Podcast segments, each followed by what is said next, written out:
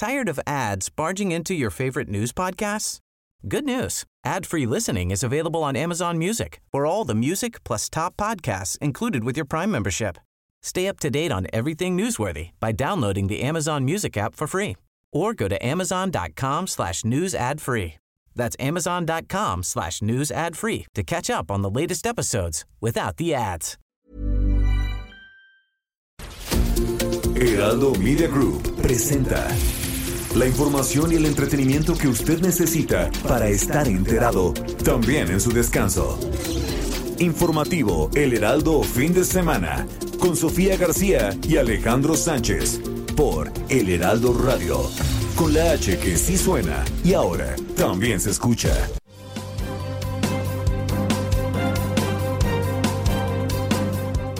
En el caso de Pedro Salmerón, eh, hay esta denuncia eh, que se presentó.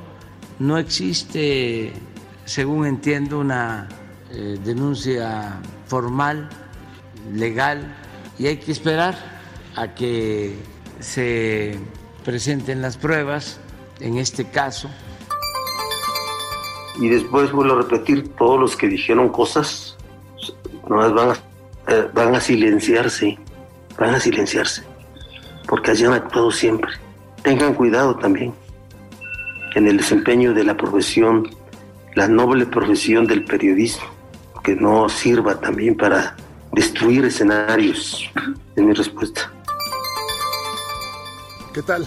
Fíjense que ayer por la tarde me confirmaron de algunos casos de compañeros de trabajo muy cercanos con los que estuve en contacto en los últimos días que salieron positivos y por eso me hice una prueba ayer en la tarde noche de la cual me pasaron los resultados hoy muy temprano y quiero informarles que salí positivo a COVID.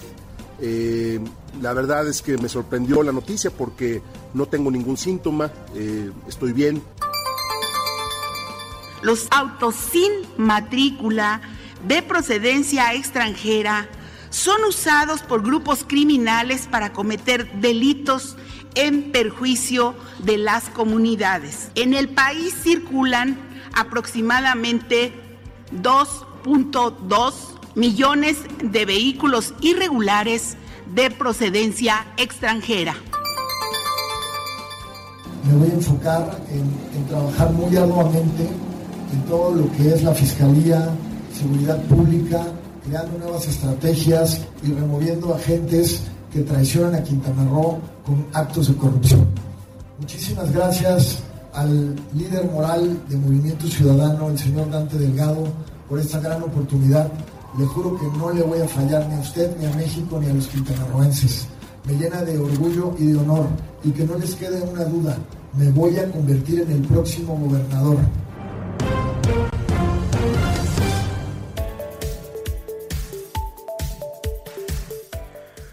Muy buenos días, soy Alejandro Sánchez y les saludo con gusto en los micrófonos del informativo de fin de semana de este sábado 22 de enero de 2022. Qué rápido se pasa prácticamente ya este mes. Hay mucha información porque la noticia no descansa.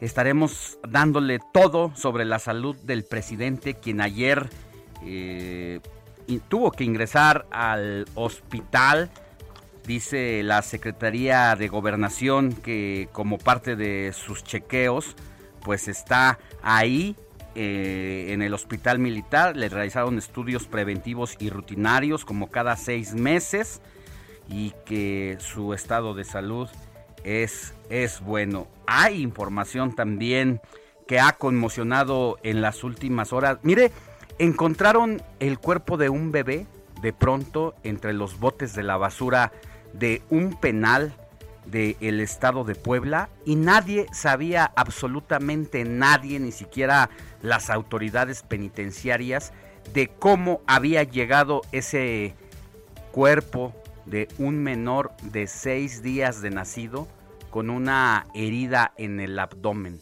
Hubo muchas interrogantes que estaban en el aire de qué había pasado, cómo había entrado ese cadáver, si había entrado el bebé ya muerto o si entró vivo y adentro le hicieron algo. Todo esto es lo que no pudo resolver el gobierno del estado de Puebla a través de su representante Miguel Barbosa. Hace 13 días fue ese macabro y deleznable hallazgo y después de seis días de haber sucedido el asunto, Luis Miguel Barbosa se pronunció al respecto. Sin embargo, representantes de la sociedad civil se pusieron manos a la obra para tratar de investigar qué es lo que había pasado y eso no le gustó al gobernador Miguel Barbosa, quien no estaba haciendo su trabajo en torno a este caso. Y estas fueron prácticamente las amenazas para quienes estaban tratando de indagar y de responderse a las preguntas básicas de de dónde había salido y cómo es que había llegado ese cadáver al bote de basura, luego de que internos pepenaban precisamente entre los desperdicios. Escuchemos las advertencias y las amenazas del gobernador de Puebla. Y después vuelvo a repetir, todos los que dijeron cosas no van a, eh, van a silenciarse, van a silenciarse, porque han actuado siempre. Tengan cuidado también en el desempeño de la profesión, la noble profesión del periodismo, que no sirva también para destruir escenarios. Es mi respuesta. Ahí está, van a arrepentirse.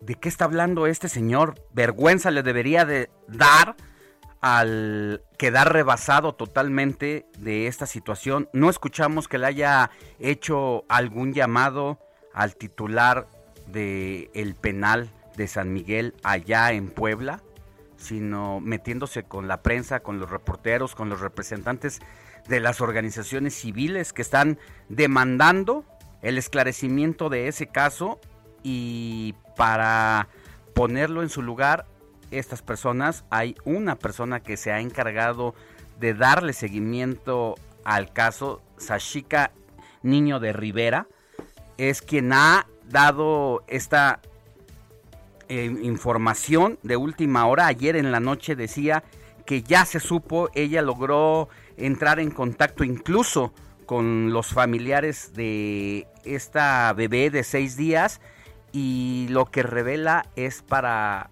agarrarse y para replantearnos muchas cosas como sociedad, porque lo que ella descubrió no tiene nombre, no sabemos cómo decirlo. Resulta que un bebé de seis meses, de seis días de nacido, fue sepultado porque desafortunadamente mm, tuvo algunas complicaciones que le arrebataron la vida casi recién nacido.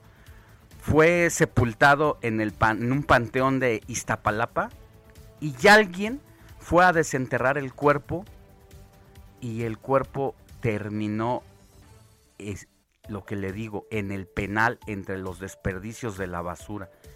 Todavía faltan muchas interrogantes y a ver si ya este señor Luis Barbosa, en lugar de estar amenazando a quienes hacen el trabajo que él no hace, a ver si ya después de que le dieron toda esta información con documentación y todo para esclarecer, a ver si ya termina de decirnos por qué llegó este cuerpo y este cadáver de un bebé de seis días de nacido. Lamentablemente, así arrancamos con la información de este sábado 22 de enero.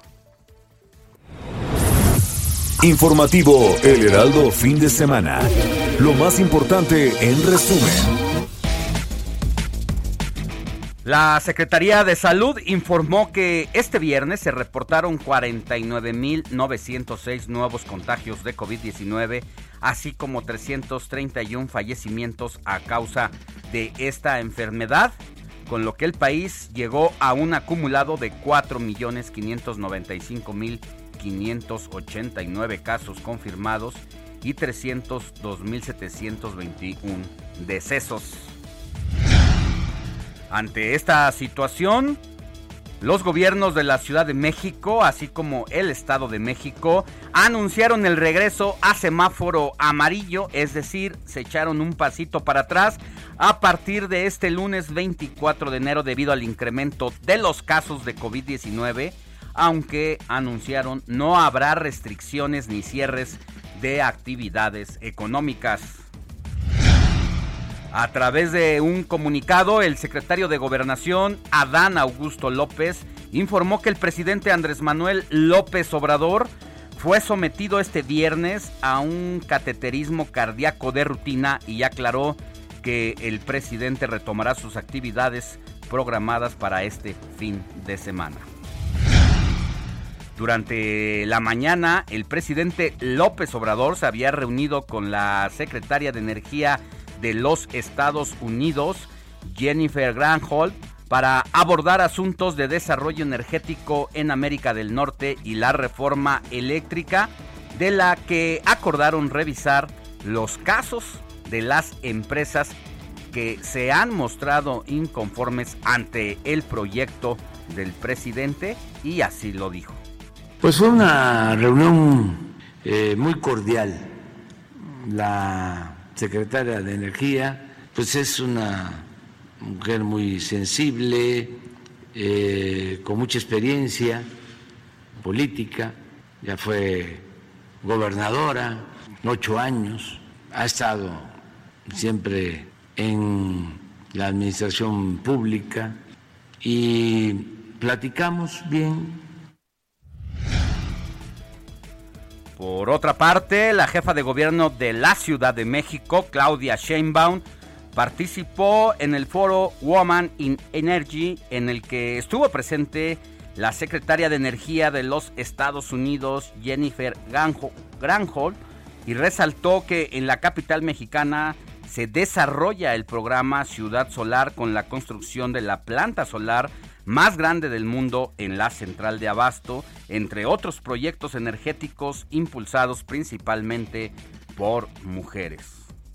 En la central de Abasto habla la planta solar que desarrollamos junto con la Secretaría NALE y Comisión Federal de Electricidad, la planta más grande solar que haya en cualquier ciudad del mundo, eh, una granja solar que es equivalente a la producción de energía al consumo de alrededor de 15.240 viviendas, así como la transición energética que desarrollamos con la planta de aceite usado de cocina para producir biodiesel. Pues resulta que el PRD le negó la candidatura a el actor y empresario Roberto Palazuelos y el PRD decide que sea Laura Fernández eh, es actualmente diputada federal y renunció al Partido Verde Ecologista para sumarse precisamente al Sol Azteca. Sin embargo, Movimiento Ciudadano postuló ayer por la tarde-noche como su candidato a la gubernatura de Quintana Roo al actor y empresario Roberto Palazuelos, quien aseguró que se va a enfocar en trabajar muy arduamente en materia de seguridad en caso de que gane las elecciones y vaya que lo necesita la entidad porque ayer hubo un doble asesinato en aquella entidad. Palazuelos agradeció su designación al líder de ese partido, Dante Delgado. Esto dijo el también conocido como Diamante Negro. Me voy a enfocar en, trabajar muy arduamente en todo lo que es la Fiscalía, Seguridad Pública, creando nuevas estrategias y removiendo agentes que traicionan a Quintana Roo con actos de corrupción. Muchísimas gracias al líder moral de Movimiento Ciudadano, el señor Dante Delgado, por esta gran oportunidad. Le juro que no le voy a fallar ni a usted, ni a México, ni a los quintanarroenses. Me llena de orgullo y de honor y que no les quede una duda, me voy a convertir en el próximo gobernador. Y en temas económicos, el Tribunal Superior de Justicia de la Ciudad de México emitió un fallo a favor de la empresa Oceanografía, lo que podría impedir en los próximos dos años la venta de Banamex, a la que reclama 5.200 millones de dólares por daños y perjuicios tras una, una demanda interpuesta en 2019. Al respecto, el grupo financiero Citibanamex informa que apelará esta medida al considerar que no hay bases legales legítimas para que el juez septuagésimo primero de lo civil de la Ciudad de México haya emitido este fallo, por lo que continuará en el proceso de venta.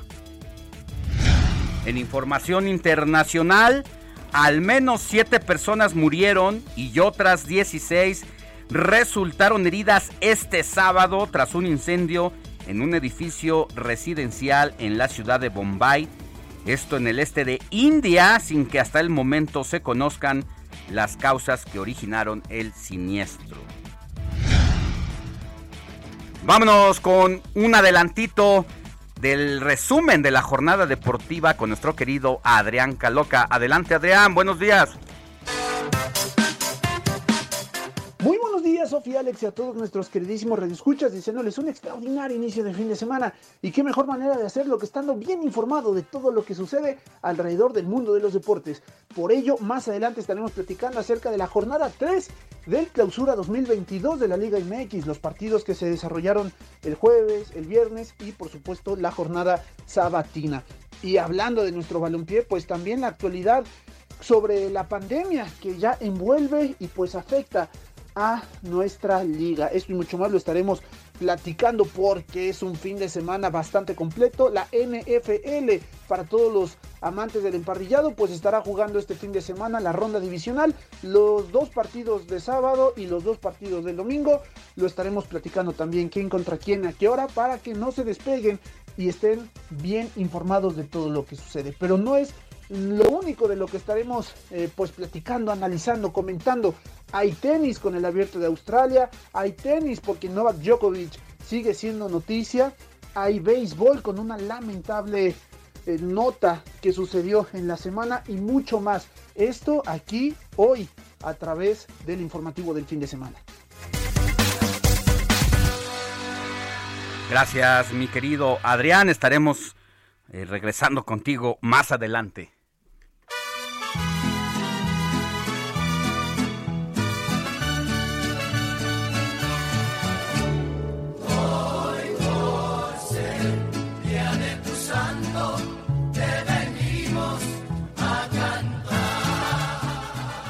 Querida Moni Reyes, ya estás aquí en la cabina.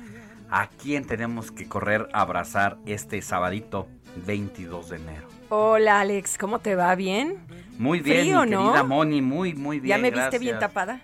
Ya te vi, vienes, pero sí, súper abrigada. Súper invernal. Lo cual, pues, hace bien porque ahorita hay que cuidar la garganta hay que cuidarnos de todo a todo, mi querida Moni. Bueno, pues vamos a ver a quién saludamos. Hoy le vamos a dar un abrazo a Alex y amigos, a quien lleve por nombre Vicente.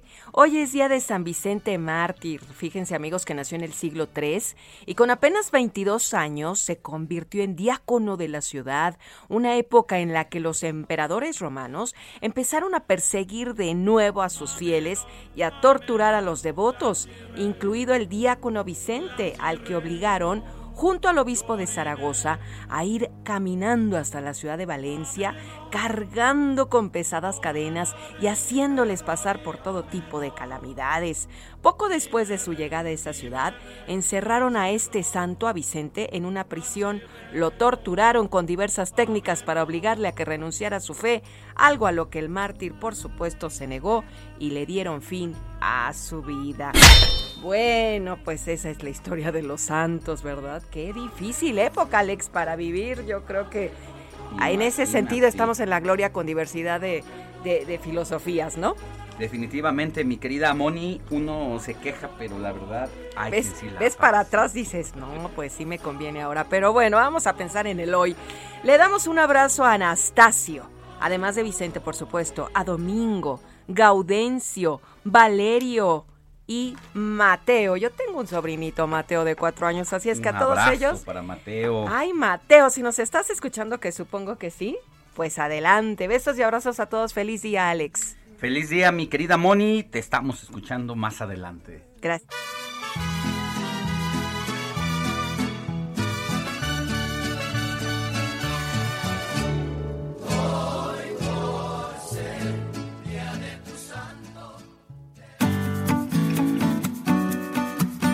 Escríbanos o mándenos un mensaje de voz al WhatsApp del informativo fin de semana 5591 63 5119. 7 de la mañana con 19 minutos, hora del centro de la República. Estamos transmitiendo en vivo desde Insurgente Sur, 1271 de la Torre Carrashi, para todas las ciudades del país donde tenemos transmisión a través de nuestras distintas frecuencias radiofónicas. Vamos a establecer más adelantito eh, comunicación con nuestro reportero Paris Salazar pues para que nos diga cómo va el tema del presidente, quien fue sometido este viernes a un cateterismo cardíaco en el Hospital Central Militar de la Ciudad de México. ¿Qué es el cateterismo? Bueno, pues es una intervención a través de una arteria, entra un tubo muy, muy delgado y flexible que corre hasta el ingreso del corazón para destapar precisamente o checar la situación de el ritmo cardíaco de los pacientes para sobre todo quienes sufren hipertensión o este padecimiento pues es una información de es una es un chequeo que puede ser de rutina o no, pero lo que dice la Secretaría de Gobernación a través de Dan Augusto López Hernández es que el secretario de gobernación, es, eh, es que el presidente tuvo que eh, entrar la mañana de ayer alrededor de las 10.30 al Hospital Central Militar por los antecedentes de hipertensión y cardíacos que padece. Se le realizan estudios preventivos, dice el comunicado, y rutinarios cada seis meses y apunta entre paréntesis lo que es laboratorio, electrocardiograma, prueba de esfuerzo y o tomografía. Por los resultados de su último chequeo, continúa el comunicado, el equipo médico que lo atiende consideró necesario realizar el cateterismo cardíaco que se llevó a cabo el día de hoy, o sea, ayer, alrededor de las 16.30 horas. En este procedimiento se encontraron el corazón y las arterias del señor presidente sanos y funcionando adecuadamente. No fue necesario realizar ningún otro tipo de intervención, intervención y fue un procedimiento breve que duró alrededor de 30 minutos. El señor presidente se encuentra en perfecto estado de salud y seguramente el día de mañana, o sea, hoy, estará reanudando sus actividades con toda normalidad. Así sale al paso la Secretaría de Gobernación de tantas hipótesis, teorías y conspiraciones que se dicen en torno a la salud del presidente de la República. Es ocioso. A nadie conviene que el presidente del país esté en una serie de conspiraciones de este tipo y sobre todo que su salud esté en perfecto estado. Eso es lo que nos conviene a todos los mexicanos. Deseamos que pronto, muy pronto, se eh, pues restablezca el presidente en sus actividades y que ya esté otra vez como todos los días trabajando. Vámonos ahora sí con nuestro compañero Paris Salazar, quien tiene todos los detalles. Mi querido Paris, muy buenos días, ¿cómo estás? Buenos días, Sofía Alejandro. El presidente Andrés Manuel López Obrador ingresó ayer viernes al Hospital Central Militar de la Secretaría de la Defensa Nacional para realizarse un cateterismo cardíaco. López Obrador terminó la conferencia de prensa en Palacio Nacional minutos antes de las 9 de la mañana para desayunar y después trasladarse al hospital militar ubicado en la alcaldía Miguel Hidalgo en la Ciudad de México. Por los antecedentes de hipertensión y cardíacos, el presidente se practica estudios preventivos y rutinarios cada seis meses. Por los resultados de su último chequeo, el equipo médico que lo atiende consideró necesario realizar un cateterismo cardíaco, el cual se le practicó ayer a las 4.30 de la tarde. El secretario de Gobernación, Adán Augusto López, afirmó que el presidente López Obrador se encuentra estable, en perfecto estado de salud y que el día de hoy sábado reanuda sus actividades con normalidad. Señaló que este procedimiento se encontró con un corazón y arterias sanas en el presidente. Explicó que no fue necesario practicar ningún otro tipo de intervención y que este procedimiento duró 30 minutos. Esta es la información. Gracias, mi querido Pari. Estaremos muy atentos a la información. Vamos a una pausa y regresamos con más todo sobre los muertos y heridos allá en el estado de Quintana Roo. La noticia no descansa. Usted necesita estar bien informado también el fin de semana. Esto es Informativo El Heraldo Fin de Semana. Heraldo Radio. La HCL se comparte, se ve y ahora también se escucha. Informativo Heraldo Fin de Semana. Regresamos.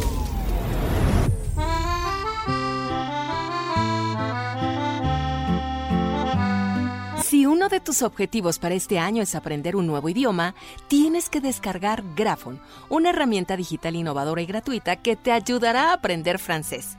Esta aplicación fue diseñada por la Escuela Nacional de Lenguas, Lingüística y Traducción de la UNAM y es la primera que se desarrolla para la enseñanza-aprendizaje de lenguas destinadas al público en general.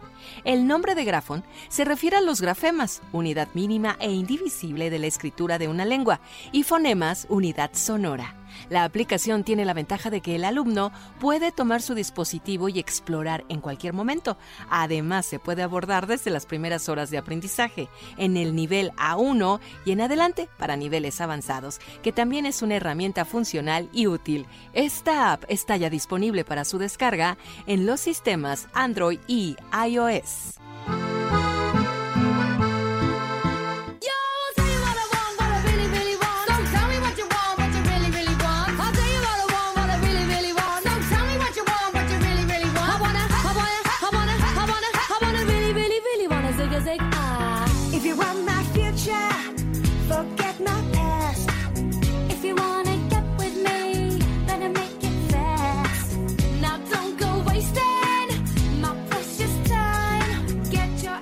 Muchas gracias por continuar con nosotros en el informativo fin de semana que estamos escuchando mi querido Héctor Vieira, productor y jefe de información de este informativo.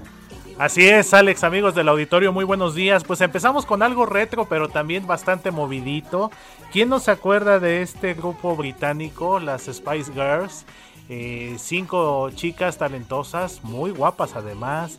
Emma, Melby, Mel C, eh, Victoria, eh, Jerry, ¿Quién no se acuerda de este grupo? Y precisamente por eso estamos escuchando este tema eh, titulado Wannabe, porque precisamente el día de ayer una de sus integrantes, Emma Bunton, cumplió años, cumplió 46 años de edad y pues lo hicieron de manteles largos porque además hace unos meses, para ser exactos Alex, en octubre eh, se reunieron nuevamente con motivo de su 25 aniversario, sacaron una producción especial titulada 25 precisamente, con nuevas versiones de sus grandes éxitos. Seguramente tú te acuerdas, mi querido Alex, de esos buenos tiempos. No? Pues, han pasado algunos ayeres, pero sobre todo las canciones, los éxitos en tu juventud, vaya que marcan y haces que me regrese un poquito allá como por, como por la prepa.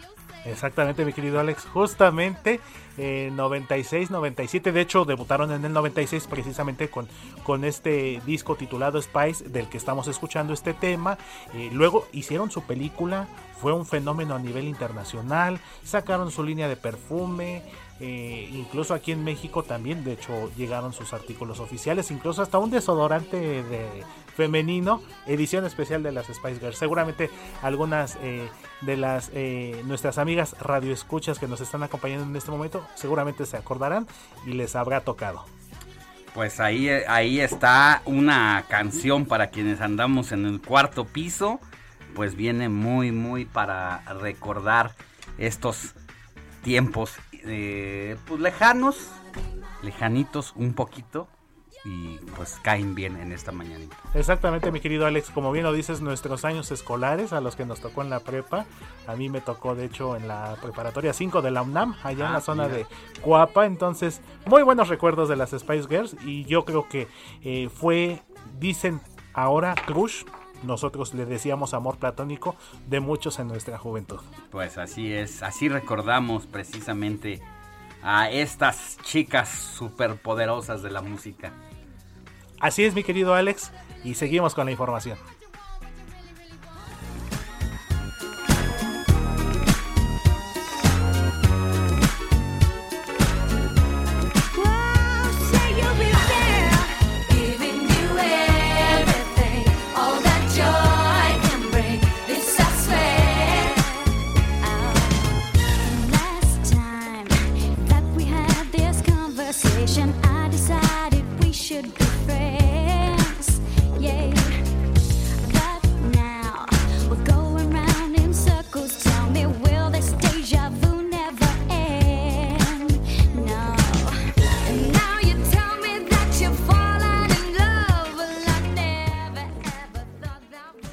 Recorrido por el país.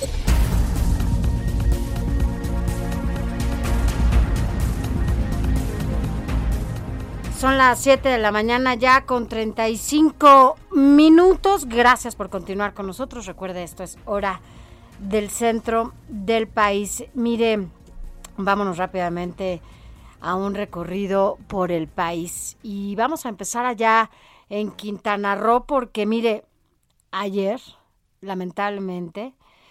Hubo disparos y como consecuencia dos personas fallecidas allá en este hotel Xcaret en Quintana Roo, pero quien tiene todos los detalles de esta información es Alex Castro. Muy buenos días.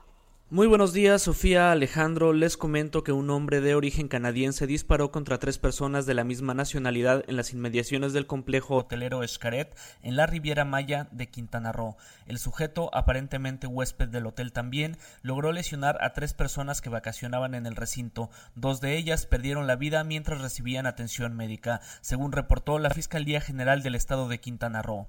Lucio Hernández, titular de la Secretaría de Seguridad Pública de Quintana Roo, difundió la fotografía de el hombre portando un arma corta para solicitar ayuda para su localización, pues logró escapar del lugar de los hechos. El funcionario expuso que el origen de los disparos fue una discusión entre los propios huéspedes. La Fiscalía tuvo conocimiento a través de la Policía de Canadá que las personas asesinadas cuentan con un historial relacionado con drogas, armas y delitos contra la propiedad en aquel país. Grupo Escaret publicó un comunicado donde aseguró que se trató de un evento dirigido y aislado, pero omitió dar declaraciones al respecto. Estamos cooperando plenamente con las autoridades para su pronto esclarecimiento, apuntó en dicho comunicado. Es la información que se tiene hasta el momento sobre este hecho violento en la Riviera Maya. Sofía Alejandro. Gracias, gracias Alex Castro. Pues así las cosas allá, allá en Escaret, en este llama, llama mucho la atención, precisamente, Sofía, que en esta situación y de temas ahí eh, que tienen como línea de investigación eh, es una, el tema de las drogas, que estén involucrados dos personas de nacionalidad canadiense. Y que ese haya sido de canadienses a canadienses que hayan atentado contra sus vidas, pues llama poderosamente la atención porque nos habla de lo complejo precisamente que es este mundo delincuencial de las drogas. Sí, caray, pero bueno, a ver qué siguen estas investigaciones y como dices, bueno, pues llama la atención entre otras cosas esto de que él es, eh, los involucrados son canadienses, pero vamos a seguir en el recorrido de este país por todos los estados, porque ayer literal, Alex, hubo un cambio importante en todo el mapa del país. Ya cambiaron los colores. El tema del COVID-19 y la variante Omicron siguen poniendo de cabeza a las entidades. Ya son varios estados los que están dando un pasito para atrás en el semáforo epidemiológico. Y vámonos al Estado de México, donde el gobernador Alfredo del Mazo anunció el regreso de la entidad mexiquense a semáforo amarillo a partir de lunes. Es José Ríos quien tiene los detalles. Sofía, Alejandro, buenos días, los saludo con gusto a ustedes y a quienes nos escuchan esta mañana de sábado por El Heraldo Radio, pues bueno, para informarles que a partir de este lunes 24 de enero el Estado de México también regresará a semáforo amarillo. Esto lo anunció ayer viernes el gobernador Alfredo de Mazo. Mediante sus redes sociales, compañeros, pues bueno, el gobernador exhortó a la población a seguir con cuidado las medidas necesarias que conlleva este cambio, luego de que la entidad se encontraba en semáforo verde desde octubre pasado ante el descenso de casos y hospitalizaciones por COVID-19. Hay que apuntar, compañeros, que bueno, el cambio se da un día después de que el gobernador del Mazo Maza diera positivo a COVID-19 y anunciara que permanecerá en resguardo tras presentar síntomas leves de esa enfermedad, por lo que en esta ocasión, pues bueno, no presentó un videomensaje externando nuevas medidas a seguir ante el regreso al semáforo amarillo. Sin embargo, pues bueno, en el transcurso de ayer, el gobierno del Estado de México envió una tarjeta informativa donde llamó a la población a cuidar sus medidas sanitarias, como lo son evitar acudir a lugares que generan aglomeraciones, mantenerse a una distancia, el lavado de manos frecuente y el uso de cubrebocas. Es decir, compañeros, pues bueno, con este llamado pues no existen nuevas restricciones, sino que se van a seguir las mismas que fueron publicadas en la Gaceta de Gobierno en octubre pasado, donde pues bueno, se indica que se tendrá un aforo máximo de 80% en tiendas, tintorerías, iglesias, centros comerciales, tiendas departamentales, hoteles, restaurantes y salones de fiesta. También pues bueno, esta, esta norma pues notificaba también que se permitía un aforo del 50% en bares cantinas, eventos masivos, boliches y billares. Y en tanto, pues bueno, la operación de transporte público pues se ha mantenido al 80% del máximo de su capacidad, lo cual, pues bueno, este tipo de indicaciones para las autoridades mexiquenses pues han sido positivas en materia del control de casos por COVID-19 y hospitalizaciones por esa enfermedad. Sin embargo, pues bueno, ante este reciente incremento de casos por la variante de Omicron, pues bueno, las autoridades del gobierno del Estado de México pues decidieron cambiar el semáforo amarillo durante las siguientes dos semanas. Ese es el informe que les tengo desde Ledomex, compañeros. Buenos días y buen sábado.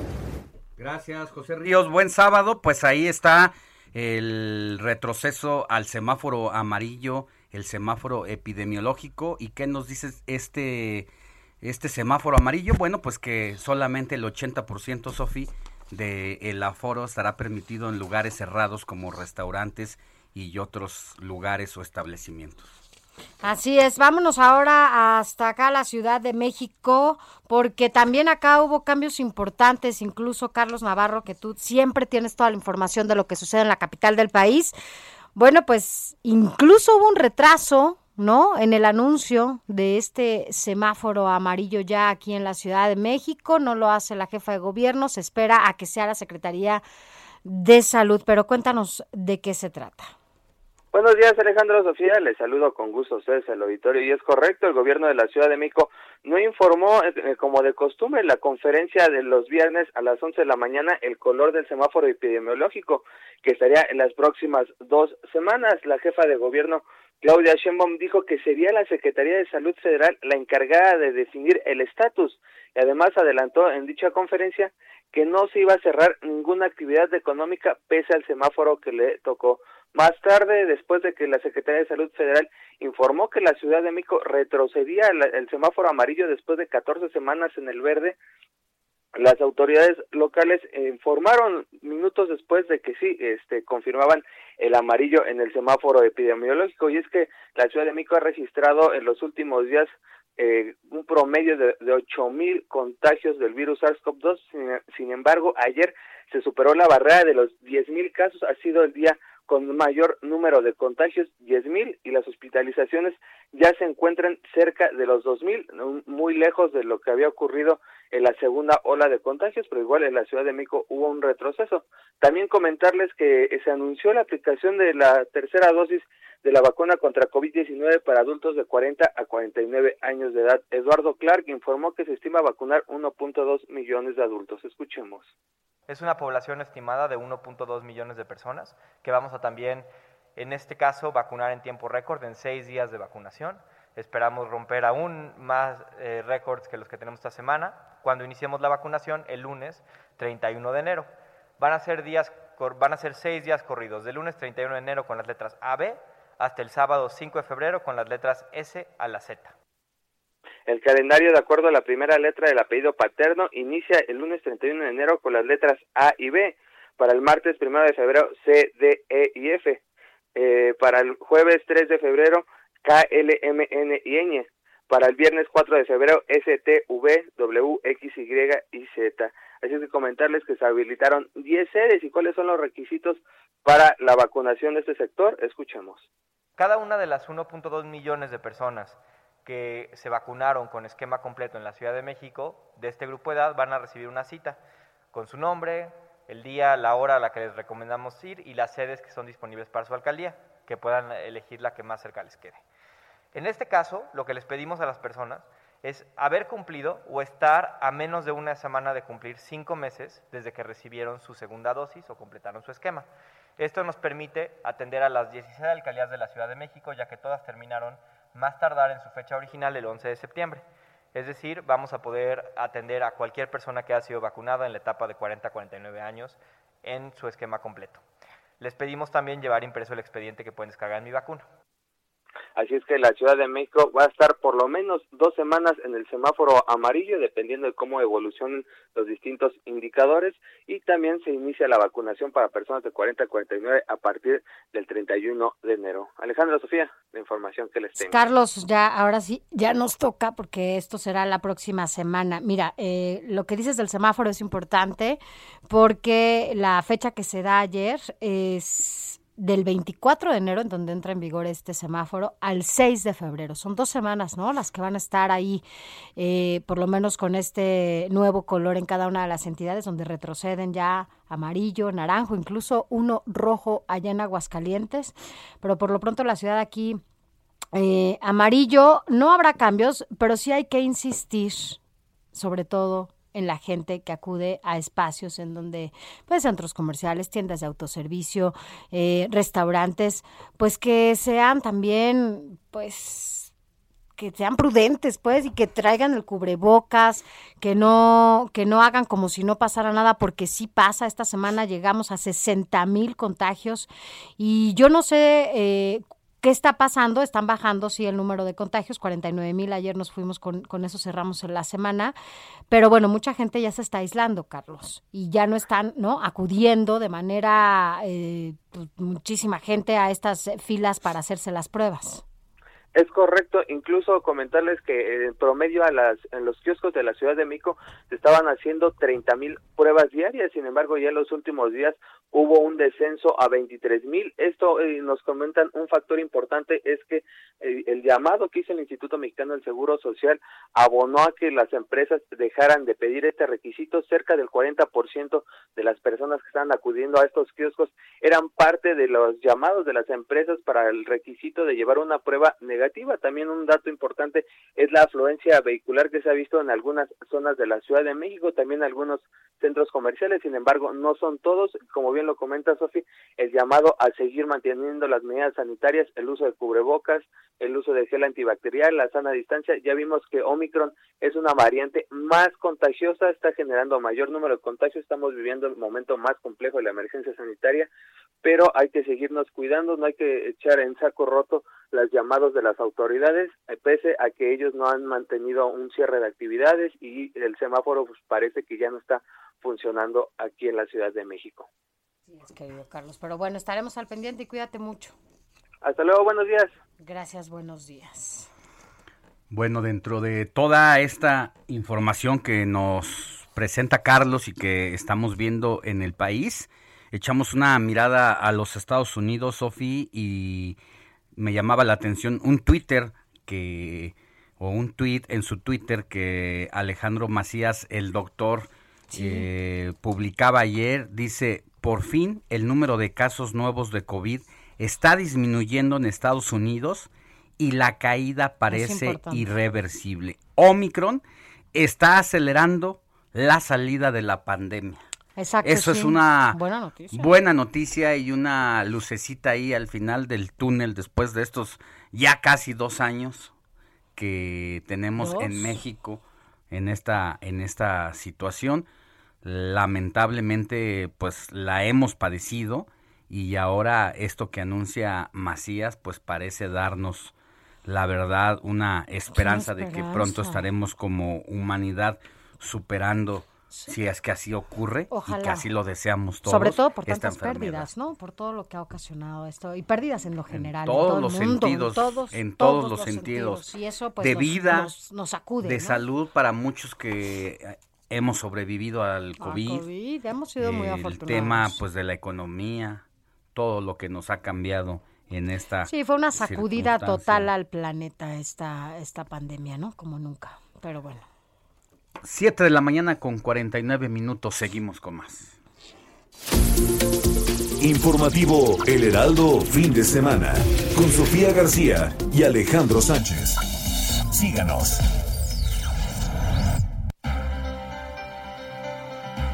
Ya son 7 de la mañana con 49 minutos hora del centro del país. Gracias por continuar con nosotros y vámonos hasta mm, Nuevo León porque allá en Nuevo León también se registró por segundo día consecutivo un nuevo máximo histórico de contagios en una sola jornada, pero quien tiene todos los números y los datos es Dani García. Dani, muy buenos días.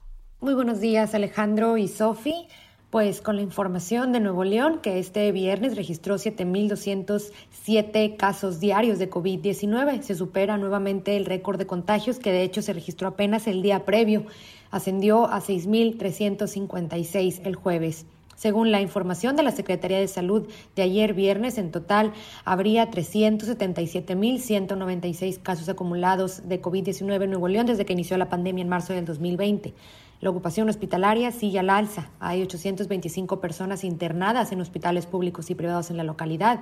En comparación, el día previo había 779. Del total de personas hospitalizadas, 121 se encuentran conectadas a un ventilador mecánico. El día previo había 114. De igual manera, siguen al alza las muertes derivadas por complicaciones de COVID-19. En total, el viernes se registraron 19, el día previo habían sido 16. Y bueno, en total el acumulado de fallecimientos en Nuevo León asciende a 15.143. Y bueno, si me permiten también actualizar, cerró la semana en Nuevo León con 43.531 casos nuevos de COVID-19. De acuerdo a las cifras que proporciona la Secretaría de Salud, del viernes pasado al corte de este viernes se registraron estos casi 44.000 casos nuevos. Cabe señalar también que en cuanto a las hospitalizaciones, la entidad pasó de 526 personas internadas en hospitales a 825. Eh, Es decir, la cifra creció en 300 personas en casi una semana. Situación similar en, cas- en cuanto a las personas conectadas a un ventilador mecánico. La cifra pasó de 71 a 121 en los pasados siete días. El alza de contagios en la semana, en esta semana, pues da un total de que en los primeros 20 días del mes, enero se convirtió ya en el mes con más número de contagios, al sumar 79.187. Además, eh, pues para informarles que ante esta situación, el alza de contagios, particularmente en los pasados días, así como de hospitalizaciones, la autoridad optó por reducir los aforos permitidos en espacios como casinos, bares, cantinas, conciertos, estadios deportivos al 30%, previamente se encontraban al 50%. El resto de los establecimientos mantienen el aforo del 50% y las escuelas seguirán en modalidad híbrida. El ingreso presencial es opcional y a decisión de los padres de familia. Y bueno, estas eh, medidas entrarán en vigor este lunes. También, pues, comentar que ya el gobernador de Nuevo León, Samuel García, y la secretaria de Salud, Alma Rosa Marroquín, advirtieron esta semana que se espera que sea la próxima semana la más crítica en cuanto al número de contagios en la entidad. Es pues la información que les tengo este sábado, Alex y Sofi. Muchas gracias, Dani. Pues a cuidarnos todos, ya lo escuchó usted, los contagios se están dando en todo el país. No hay un solo lugar en donde no se esté replicando rápidamente esta variante Omicron. Eh, seguramente usted que me escucha conoce a alguien también muy cercano que ya le dio, que le está dando, que es por segunda vez. Yo hablaba con un amigo que ya le dio por tercera vez, le han dado todas las variantes, le dio desde el inicio, después cuando llegó Delta y ahora con Omicron. Y no nos queda otra a todos y todas que cuidarnos. Recuerde, seguimos en pandemia y la situación no ha bajado. Necesitamos eh, reforzar nuestras medidas y si va a salir, bueno, use el cubrebocas. Creo, creo que hemos aprendido también a convivir con esta, con esta pandemia. Salimos con nuestros cubrebocas que además ya se han vuelto parte de nuestro atuendo, ¿no? Ya muchas veces hasta los combinamos, eh, muchas veces hasta decidimos de qué color lo, lo vamos a, a usar este día porque, bueno, pues ya queremos que nos combine. Así que, bueno, pues si hemos llegado a eso, hagamos que todo siga así para seguirnos cuidando y que las cosas, bueno, pues no no salgan de control como pareciera que podía darse con este número de contagios. Hay muchísimos todavía y el que no se vean reflejados más y más y más no es porque la gente... Eh, pues no está enferma. La gente ya no está acudiendo a hacerse las pruebas, está aislándose de manera responsable, siguiendo con los protocolos. Al primer síntoma, lo que está haciendo la gente ahora es irse a casa y esperarse por lo menos siete días a que pasen los malestares. Sin embargo, bueno, pues hay que esperar lo que digan las autoridades para continuar con toda esta contingencia y sobre todo con los protocolos que nos cuidan a nosotros y también a nuestras familias. Mire, ya son las 7.54 de la mañana, hora del centro del país. En punto de las 8 de la mañana nos vamos a ver de, maneras, de manera simultánea a través de las frecuencias, sí, del Heraldo Radio a nivel nacional y más allá de las fronteras, pero también a través de el Heraldo Televisión. Muchos son los temas que vamos a platicar con usted. ¿Qué va a pasar con Miguel Barbosa, el gobernador de Puebla? Se lo decimos a partir de las 8 de la mañana. Seguimos. La noticia no descansa. Usted necesita estar bien informado también el fin de semana. Esto es Informativo El Heraldo Fin de Semana. Heraldo Radio 98.5 FM, una estación de Heraldo Media Group, transmitiendo desde Avenida Insurgente Sur 1271, Torre Carrachi, con 100.000 watts de potencia radiada. Hoy es sábado 22 de enero del 2022. Comenzamos con el informativo de fin de semana. Ayer por la tarde, el presidente de la República, Andrés Manuel López Obrador, acudió al hospital para hacerse un chequeo de rutina y se le realizó un cateterismo cardíaco. Detenemos los detalles. La Fiscalía General de la República giró órdenes de aprehensión contra ocho personas. Dos de ellas son buscadas por la Interpol con ficha roja. El secretario de Gobierno de la Ciudad de México, Martí Batres, dio a conocer el programa Mejor Escuela, la escuela es nuestra. Platicaremos con él sobre los detalles. La Ciudad de México pasó a semáforo amarillo. Así lo informó la jefa de gobierno, Claudia Sheinbaum. Iremos a las calles de la Ciudad de México con Daniel Magaña, quien nos informará cómo avanza la vacunación de adultos de 50 a 59 años. Anunciaron un nuevo tramo del tren Maya y miles de árboles ya habían sido talados antes de esta decisión. Además, Adrián Caloca nos tiene la información deportiva del fin de semana y algunos datos curiosos sobre los partidos de la NFL. Esto es informativo de fin de semana con Sofía García y Alejandro Sánchez.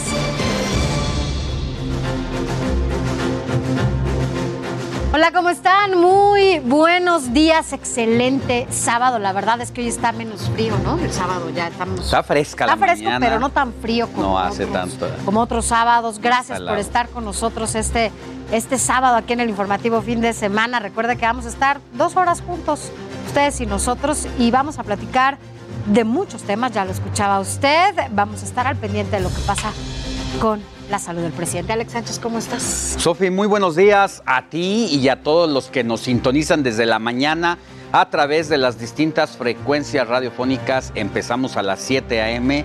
y ahora por televisión, transmisión simultánea también en radio para que nos pueda ver allá en casita. Muchas gracias por su confianza. La verdad es que hay mucha información, la noticia no descansa y así seguimos con el informativo de fin de semana.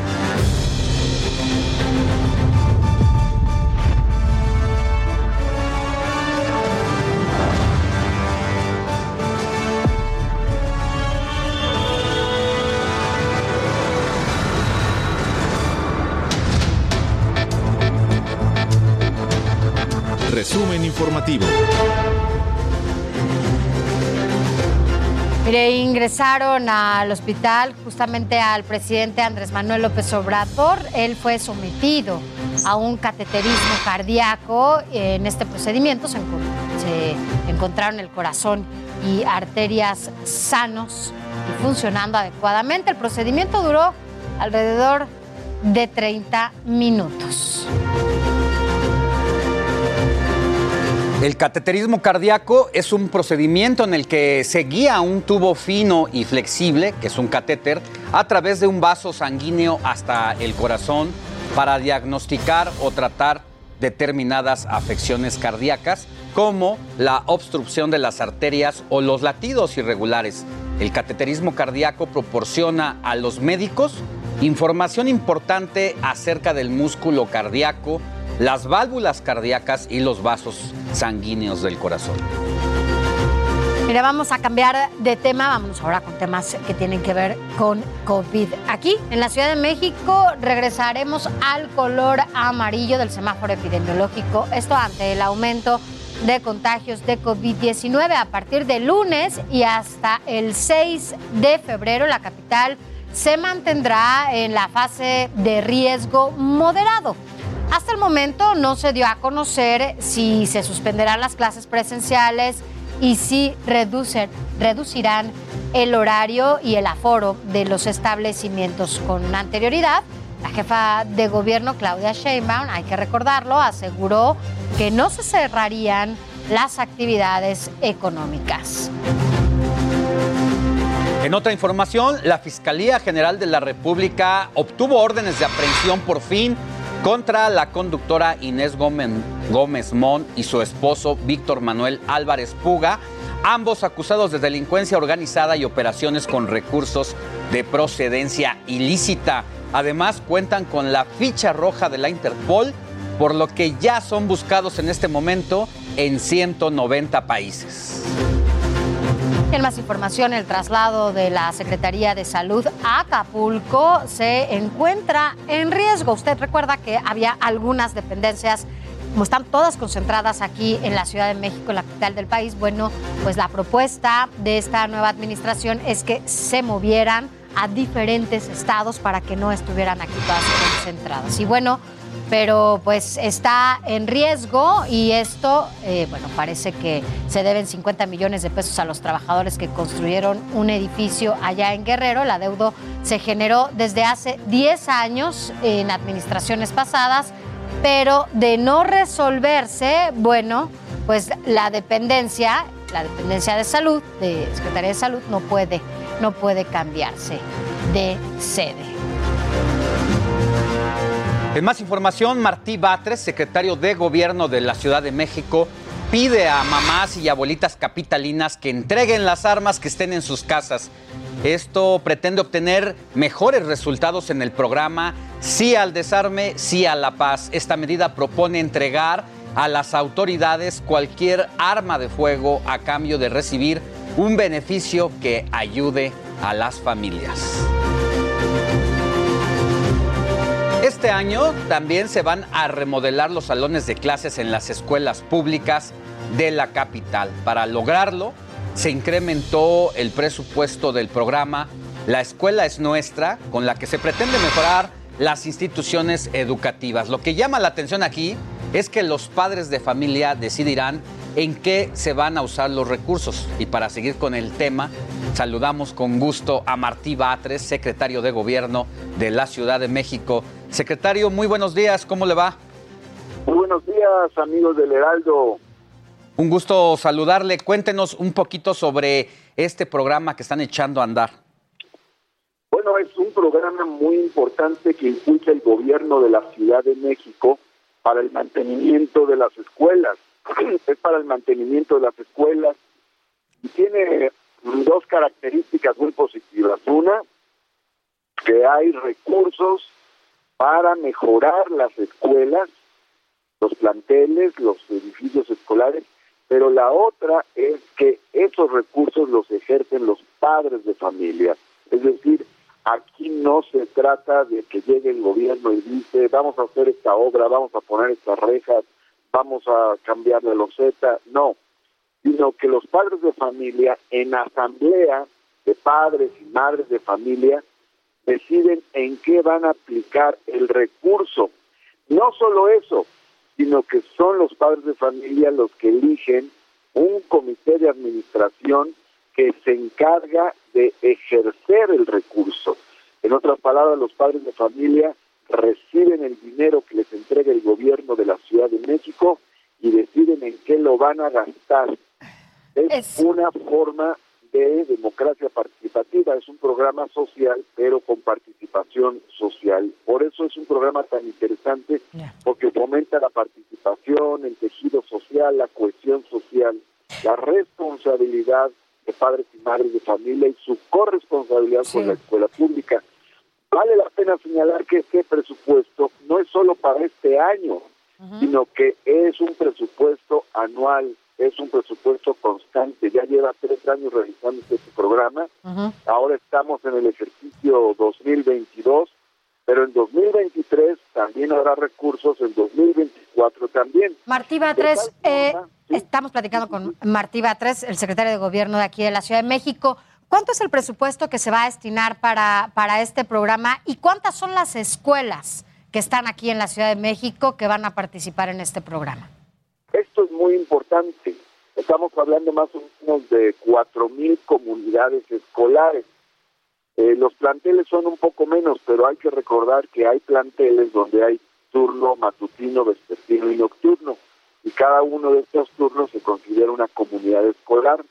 Entonces hay cuatro mil comunidades escolares y se va a destinar para este programa este año 350 millones de pesos. El año pasado se destinaron 232 millones de pesos y este año se van a destinar 350 millones de pesos. Es decir, el presupuesto aumentó, el presupuesto creció y eso permite que las escuelas tengan más recursos.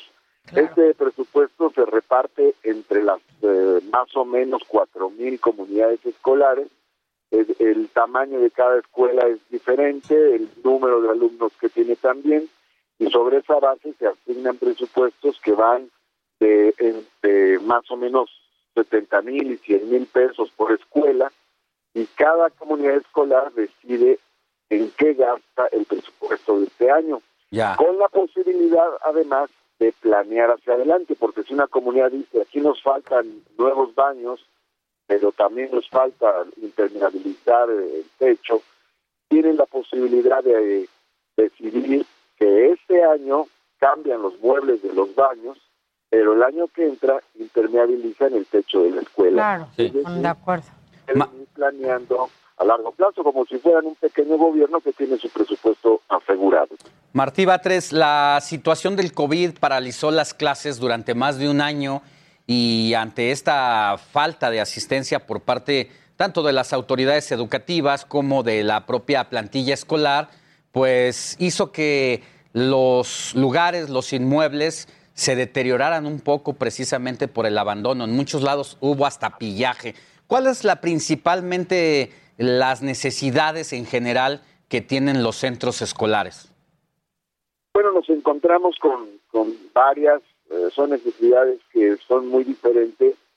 tal vez una de las constantes es que los padres y madres de familia quieren mejorar los baños de las escuelas para mayor dignidad en el uso de estos por parte de, de niñas y niños. Otro tema es el equipamiento, eh, temas que tienen que ver con con bibliotecas, con eh, elementos de carácter didáctico para las escuelas. Eh, otro tema que nos encontramos es eh, la impermeabilización para que no estén humedecidos los techos de las escuelas y, los, y los inmuebles mismos, sino que se mantengan debidamente protegidos de las lluvias. esos son algunos puntos. Otro constante es la colocación de las llamadas mallas solares, que permitan proteger a los niños de los rayos ultravioleta cuando están realizando sus, sus actividades durante el recreo. Eh, y luego hay una gran variedad de temas que los propios padres de familia pues van, van tocando, ¿no? En algunas escuelas eh, están cambiando la loseta, que son viejas losetas, pues que permitan que no se tropiecen los niños y que tenga una, un acabado más bonito la escuela. Pero, eh, pues esos son algunos de los puntos. La pintura de los planteles es otro de los temas. El enrejado de los planteles.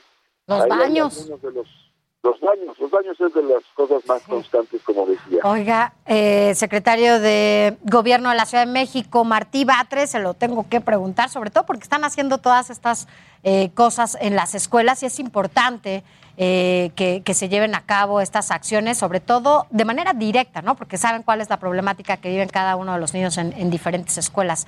Ahora que se está anunciando este cambio de, semáforo aquí en la Ciudad de México, ahora que vamos al amarillo, ¿habrá alguna pausa de nuevo para que los niños regresen de manera presencial a las escuelas? Digo, a partir de que están haciendo, pues, aprovechando que están haciendo todas estas pues estas cosas en las diferentes escuelas de la Ciudad de México. ¿Habrá una nueva pausa, por lo menos de estas semanas que estaremos en semáforo amarillo? Las clases no se están interrumpiendo, esas continúan. Y las condiciones particulares ya las evalúa cada plantel. Eh, por ejemplo, hay medidas que se toman en todas las escuelas, en todos los planteles. A la entrada eh, se mide la temperatura a los niños, eh, se aplica sanitizante, se obliga a portar el cubrebocas, entre otros temas. También vale la pena señalar que cuando hay algún niño que presenta algún síntoma, pues este se regresa a su casa para que se haga los exámenes, se recupere de dichos síntomas antes de regresar al plantel. Si hubiera algún brote en algún lugar, en algún salón, pues el salón se cierra temporalmente mientras eh, se restablece la situación sanitaria. Y si ya la situación es más fuerte, pues ya la escuela este, toma alguna decisión más amplia que involucre a toda la comunidad. Sin embargo, no hay una definición general de suspender las clases. Es muy importante por lo demás este reinicio de clases porque significa reconstitución del tejido social, y es muy importante que los niños regresen a clases porque llevan ya pues más de un año fuera, eh, metidos en los videojuegos, los más grandes, los más adolescentes, los que están en secundaria, pues eh, muchos de ellos en las calles, lo cual no es nada sano para, para ellos y para la vida de la Ciudad de México. Y luego tenemos el caso de las mamás que muchas trabajaban y tuvieron que dejar de trabajar para cuidar a los niños en las casas y tuvieron que ser madres de familia y al mismo tiempo maestras en sus casas. Entonces, sí es necesario que los niños estén plenamente integrados a las escuelas, tomando en cuenta todas las medidas de prevención y de este, tratamiento de los temas que pudieran presentarse. Muy bien, Martí Batres, secretario de Gobierno, muchas gracias por haber estado con nosotros en el informativo de fin de semana. Nos dice entonces, no hay suspensión de clases a pesar de que el semáforo epidemiológico pasa al color amarillo y se incrementa el presupuesto del programa La escuela es nuestra para mejorar precisamente los planteles de toda la Ciudad de México. Que tenga buen día, secretario. Muchísimas gracias y gracias por su interés. Esto es muy importante para la educación, las escuelas, los niños y las familias. Un abrazo fuerte, bonito día. Buen Un abrazo, buen día. Vámonos a, otros temas porque mire, lamentablemente asesinaron a dos turistas canadienses. Esto allá en Cancún, Quintana Roo. Un sujeto armado disparó pues contra ellos dentro de un hotel de Xcaret y de acuerdo con autoridades eh, del estado hasta el momento no hay detenidos y una persona más también resultó herida.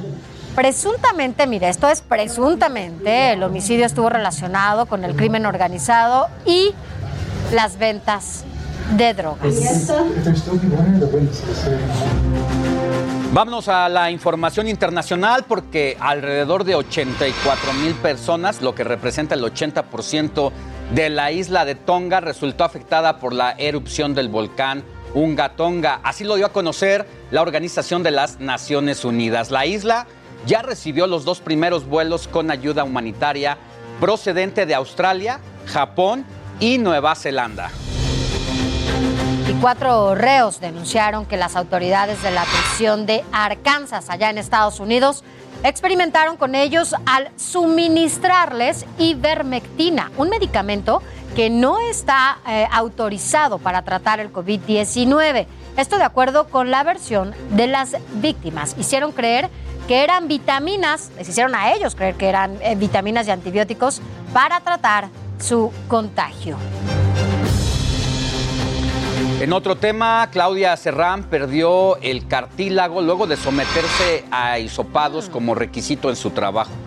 Todo ocurrió después de agosto de 2021 cuando Claudia asistió a una clínica privada de Santa Cruz, Argentina. Días después acudió a una revisión donde le notificaron que una infección se comió parte de su cartílago y ahora tendrá que someterse a una cirugía estética para reconstruir su nariz.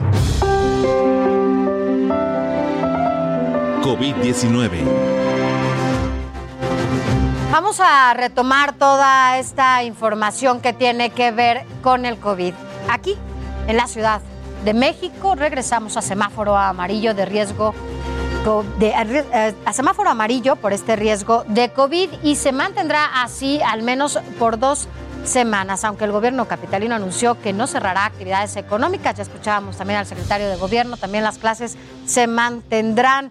Esto, bueno, pues de la misma forma sucedió en el Estado de México, que regresará a amarillo, por lo que todo el Valle de México retrocedió en el semáforo epidemiológico luego de haber estado poco más de tres meses ya en semáforo verde.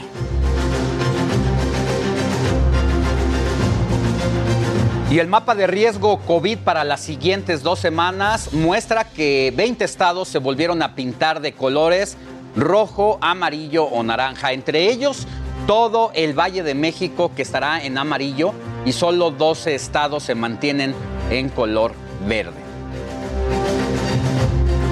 Ahora vamos a revisar las cifras de los nuevos casos que se dieron a conocer por parte de la Secretaría de Salud ante estas nuevas cifras récord desde hace dos años que inició ya la pandemia. Mire, tan solo en cinco días hubo más de 200 mil casos nuevos en todo el país. Recordamos, Alex, esta semana, el miércoles, fue el miércoles, si no mal, mal recuerdo, eh, llegamos al número tope de contagios en este país. 60 mil, con esto duplicábamos lo que antes había sido el tope, ¿no? El año pasado. Ajá. O sea, estamos eh, doblando el récord, Así ¿no? es, Porque habían literal. sido 30 mil, menos de 31 mil en el Pasado momento tope. más complicado de la pandemia antes de Omicron y hoy se dobla la cifra.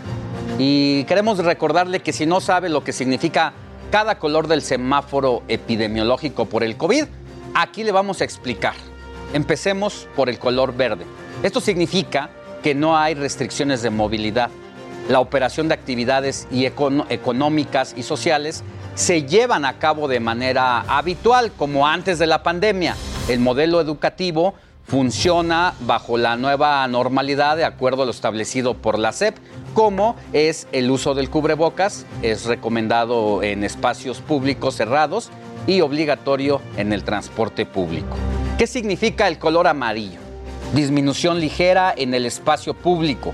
La operación de actividades económicas y sociales serán de aforos de al menos 75%. No puede haber 76%, 80% eh, de cupo en lugares cerrados. El modelo educativo funcionará, y esto es, ojo, a partir del lunes ya nos lo decía Martí Batres, el secretario de gobierno, bajo la nueva normalidad de acuerdo a lo establecido por la SEP, que es, otra vez, el uso del cubrebocas obligatorio, porque es un espacio cerrado, recomendado también en espacios abiertos, pero sin posibilidad de mantener la sana distancia, o sea que los niños pues tienen que estar todo el tiempo tanto dentro del aula como fuera del aula en el recreo a la hora de eh, pues el refrigerio La tratar de tener el, el cubrebocas el mayor tiempo posible. ¿Qué es el color naranja del semáforo epidemiológico? Epidemiológico, pues la reducción de movilidad comunitaria. Y el rojo indica que de ser posible, pues usted se debe de quedar en casa. La operación de actividades económicas y sociales serán indicadas por la autoridad local o federal. Y en más del Estado de México, a partir de este lunes de la próxima semana, bueno, la entidad pasará a semáforo amarillo. La decisión viene justificada por un fuerte incremento en los contagios. El gobernador eh, del Mazo, Alfredo del Mazo, pidió a la población seguir acatando todas las medidas preventivas. No se confíe, recuerde, seguimos en pandemia lo más importante es cuidarnos nosotros para que cuidemos a quienes están en casa también. Y es momento ahora de enlazarnos rápidamente con Daniel Magaña, que está en el Instituto Nacional de Medicina Genómica y tiene todos los detalles de cómo va la vacunación. Dani, muy buenos días. ¿Qué tal? Muy buenos días. Efectivamente, pues continúa esta tercera dosis de refuerzo aquí, como ya lo comentabas, en el eh, pues, Instituto Nacional de Medicina Genómica, en donde las personas, bueno, pues están acudiendo para recibir esta tercera dosis desde muy temprano. Podemos observar cómo algunos de ellos, bueno, pues han acudido. Fíjate que ha avanzado esta situación, prácticamente el 90% ya trae estos formatos, estos formatos con cuales, bueno, pues se pueden ya eh, agilizar el ingreso y bueno, pues de esta manera, bueno, pues las personas contribuyen a agilizar el ingreso a esta sede. Como ya lo comentabas, continúa toda eh, la población entre 50 y 59 años. Fíjate que una duda que me han eh, exteriorizado algunas de las personas que vienen a vacunarse, que tienen pues su pareja o pues, su esposo o algún familiar se encuentra en este momento contagiado, bueno, pues cómo podrán colocarse pues esta tercera dosis un poco más adelante. Seguramente es una pregunta que ya las autoridades están considerando debido a los altos índices de contagios que se han tenido en las últimas semanas. Prácticamente pues se ha roto el eh, pues el eh, récord de contagios aquí en el país, incluso ayer en la Ciudad de México cerca de 10 mil casos, así que pues de esta manera es como avanza la vacunación aquí en la zona de la alcaldía de Tlalpan. Van a continuar el día de mañana todos los que por alguna ocasión volveré. La noticia no descansa. Usted necesita estar bien informado también el fin de semana. Esto es Informativo El Heraldo Fin de Semana. Heraldo Radio. La HCL. Ready to pop the question? The jewelers at BlueNile.com have got sparkle down to a science with beautiful lab grown diamonds worthy of your most brilliant moments. Their lab grown diamonds are independently graded and guaranteed identical to natural diamonds, and they're ready to ship to your door. Go to Bluenile.com and use promo code LISTEN to get $50 off your purchase of $500 or more. That's code LISTEN at Bluenile.com for $50 off. Bluenile.com code LISTEN. Se comparte, se ve y ahora también se escucha. Will there be truth for the blueprints? Simply rage and youth with exuberance. Everybody loves to root for a nuisance. Hit the earth like an asteroid, need nothing but shoot for the moon since. Uh, summon, I'm a doom, I'm a you assuming I'm a human. What I gotta do to get it through to you? I'm superhuman, innovative, and I made a rubber. So that anything you say is speaking, shaking off of me and it'll glue to you and devastating. More than all the haters are forever waiting for the day that they can say I fell off.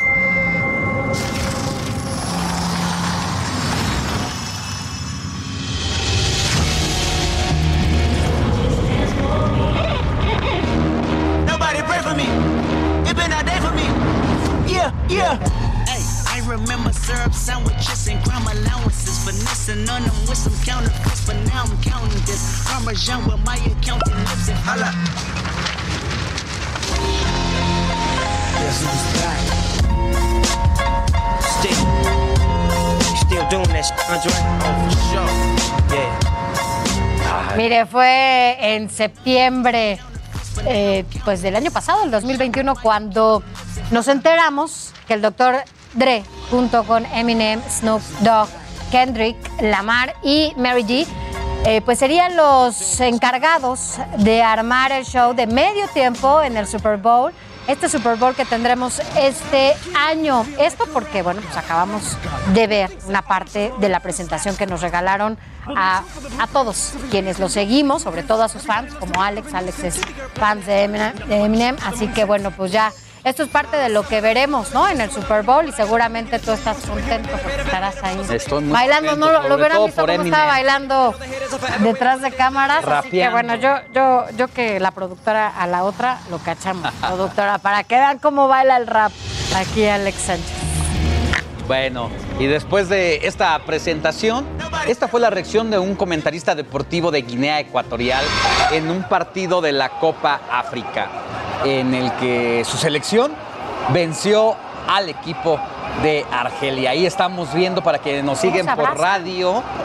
El comentarista se levanta de su silla, brinca como loco, se sube a la silla y la verdad es que después de este triunfo de su selección, pues era para eso, ¿Cómo se lo no? festejamos. ¿No? Es como si te dijeran que pasas ahí algún examen como no. Pero mira, continuando justamente con toda la actividad deportiva, pues es momento de saber qué está pasando en los deportes este fin de semana. Deportes. Muy buenos días, Sofía Alex, y por supuesto también a toda la gente que nos escucha, que nos ve.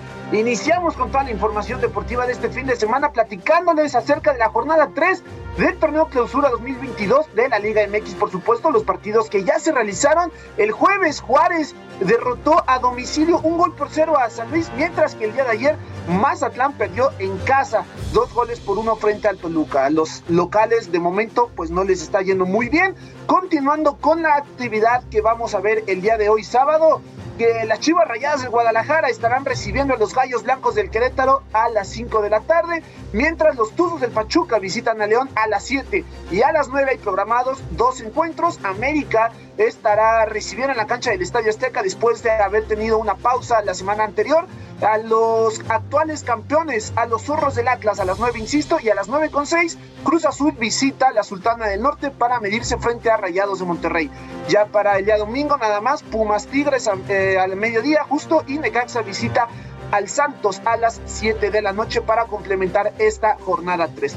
Pero pues si hacen los cálculos, por ahí nos falta un encuentro. Y es que justamente un partido de los que se iba a disputar ayer, que era el Puebla contra Tijuana, es el tercer encuentro en lo que va de este torneo, pues que debe de ser reprogramado y esto por la situación de la pandemia del COVID y es que a lo largo de la semana el conjunto de los Cholos informó que tiene siete casos positivos entre sus jugadores. Por ello se tuvo que reprogramar el partido, insisto, el Puebla contra Tijuana, que originalmente se iba a jugar el día de ayer. Con ello, Cholos es la tercera institución en lo que va de estas tres fechas que eh, pues tiene que reprogramar un encuentro justamente por esta situación. Anteriormente lo hizo Tigres, que reportó hasta 12 casos y también tuvo en su momento 7. Entonces, pues lamentablemente esta situación pues también afecta al balompié de nuestro país. En cuanto al aforo de los estadios, debido justo al aumento de casos a nivel nacional, el Estadio Cuauhtémoc de Puebla tiene permitido hasta ahora el 85%, se redujo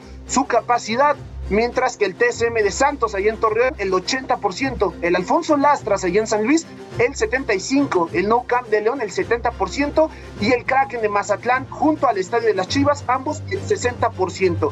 Hasta el momento el más bajo en cuanto a la capacidad justamente de todos los inmuebles son los que están en el estado de Nuevo León, que es la Casa de Rayados y de Tigres. Eh, ambos van a tener solamente la mitad de capacidad del 50%. Y eh, mientras que los estadios de la Ciudad de México, tanto el Olímpico Universitario de los Pumas como el Azteca, que comparten en este momento América y Cruz Azul, tienen metido el 100% de su capacidad hasta ahora. Toda la gente puede ir, restricción hasta este momento a ambos estadios, por lo menos en lo que respecta al aforo. Cambiando de disciplina, ahora sí, vi que estábamos eh, ahí bailando un poco con todos los raperos que van a estar eh, durante el medio tiempo del próximo Supertazón a realizarse el domingo 13 de febrero. Pues bueno, entremos de lleno a la materia, hablemos de NFL y es que este fin de semana se juega la ronda divisional, solamente quedan ocho equipos que estarán justamente peleando su boleto al Supertazón. Hoy a las 3 de la tarde los Titanes de Tennessee, los sembrados número uno de la conferencia americana, estarán recibiendo a los Bengalíes de Cincinnati. Y para hoy en la noche, a las 7:15, los 49 de San Francisco estarán visitando a los empacadores de Green Bay, a los Packers. Mientras que mañana domingo a las 2 de la tarde, los Rams, los Carneros de Los Ángeles visitan al actual campeón, los Bucaneros de Tampa Bay con Tom Brady. Y a las 5 y media de la tarde, para cerrar esta ronda, los jefes de Kansas City, los Chiefs, actuales bicampeones de la conferencia americana, estarán a los Bills de Buffalo. Justamente hablando desde la Liga de Fútbol Americano, por supuesto, más reconocida a nivel mundial, hay unas curiosidades que me gustaría decirles para que queden ustedes como todos unos expertos este fin de semana al compartírselo pues a sus amistades, a otros fans del emparrillado, y es que el quarterback de Green Bay Aaron Rodgers se estará enfrentando por cuarta ocasión a San Francisco en playoffs. Las tres ocasiones pasadas ha este histórico mariscal de campo no ha podido ganarle los gambusinos en postemporada, entonces habrá que estar al pendiente de hoy. Muchos dicen que hoy jugará su revancha frente a este equipo, mientras que solo cuatro equipos justamente tienen más de anotación en toda la historia de la postemporada. Y así de alto está Tom Brady, que para muchos es considerado estadísticamente, pues sin que hablar, pues el mejor jugador de todos los tiempos, Sofía, Alex. Oye, recuerdo que para esta temporada prácticamente ya lo daban casi casi por jubilado. Eh, decían que pues ya estaba prácticamente en la ancianidad deportiva, pero trae una racha impresionante y ese brazo vale oro, mi querido, mi, querido Adrián Caloca. Impresionante, incluso él es más que los tres eh, entrenadores que son los otros tres de la nacional, de los Packers, de, de, de los Niners y también, por supuesto, de los Rams. Él es más grande de edad y sigue jugando. Es una cosa brutal de Tom Brady. Ya. Oye, nada más agregar, eh, Sofi, acuérdate que hay 10 sedes en la Ciudad de México para la vacunación de este fin de semana domingo. que ya nos toca, ¿eh? Que ya nos toca, ya, estamos en el cuarto piso, ya vamos para allá por nuestra tercera dosis. Es el refuerzo. Pero en Ciudad Universitaria, por el partido que hay de Pumas contra Tigres, si no mal recuerdo, se decidió suspender desde el gobierno de la Ciudad de México la vacunación en ese lugar, por lo que es importante que las personas que viven al sur de la capital del país tengan esa consideración porque si van a aplicarse la vacuna, pues van a encontrar el estadio, pero de lleno de porristas de sí, CU y del Tigres. Es el mejor estadio, nada más hay que recordarlo, en el mejor estadio de la ciudad, muy bonito él, porque por lo que nos decías, eh, Adrián, pues no hay un límite, ¿no? Está la posibilidad de que esté lleno el estadio hasta el 100%. De momento, por lo menos en cuanto a restricción de eso, sí, no hay límites, mi querida Sofía. Es que es... Tanto el Azteca como Ciudad Universitaria. Sí, es domingo y el semáforo amarillo entra a partir del día lunes, donde ya los aforos se reducen a 75%, pero si usted eh, que nos escucha está pensando ir al estadio pues y pues va a la reventa, pues ni vaya, porque mejor quédese en su casita, pero vaya, haga las palomitas y vea el partido. Gracias, mi querido Adrián. Gracias a ustedes, muy buenos días. Adriancito. Buenos días. Y ahora es momento de ir con Melisa Moreno, editora de artes del Heraldo Media Group, que nos trae la agenda cultural de la semana.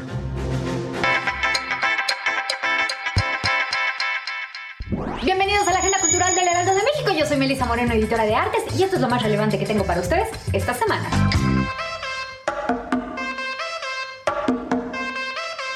La exposición La historia que nos une, Animales de compañía en el arte, tiene como objetivo advertir el nacimiento y desarrollo de nuestra sensibilidad hacia los animales que nos han acompañado durante los últimos siglos como un signo evidente de un cambio cultural en el que las mascotas comenzaron a imaginarse como parte de nuestras familias. El objetivo del Museo Nacional de San Carlos es comprender que la historia del arte también habla de nuestra propia historia, así como generar un diálogo y reflexión sobre los derechos de los animales en el país, impulsar la adopción y erradicar las cifras de abandono y maltrato animal que hoy en día siguen sucediendo. La historia que nos une, Animales de Compañía en el Arte, puede visitarse hasta el 20 de marzo.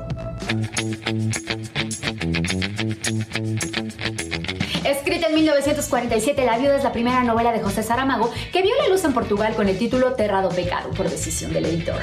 Hoy cuando se cumple el centenario del autor, se publica por primera vez en español respetando su título original. Esta historia escrita por un joven Saramago anticipa el gran escritor que todos conocemos. En ella ya se presenta su personal forma de mirar el mundo y algunas de las características de sus novelas más aclamadas. Por ejemplo, la extraordinaria fuerza narrativa y un personaje femenino inolvidable. La viuda de José Saramago es editado por Alfaguara.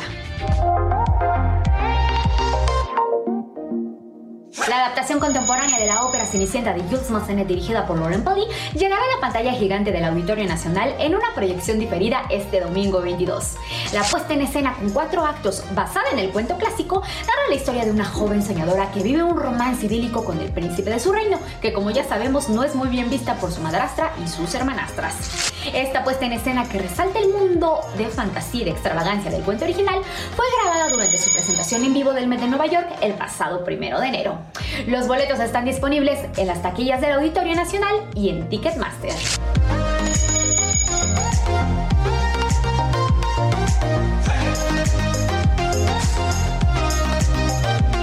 Esto fue la agenda cultural de esta semana. No olvides seguirnos en nuestras redes sociales y compartir. Yo soy Melisa Moreno y me encuentras en arroba melisototota. Nos vemos la siguiente.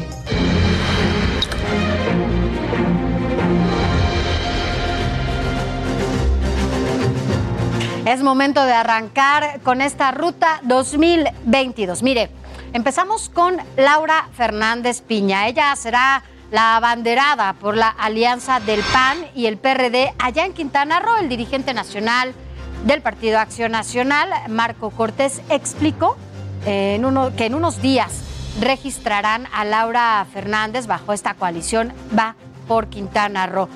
Esto perfila a Fernández Piña como rival de la alcaldesa de Cancún, Mara Lezama, que ella, bueno, pues está abanderada por Morena. Y mire, allá mismo en Quintana Roo, el empresario Roberto Palazuelo se registró, ya se registró como aspirante, pero de precandidato, pero ahora a Movimiento Ciudadano.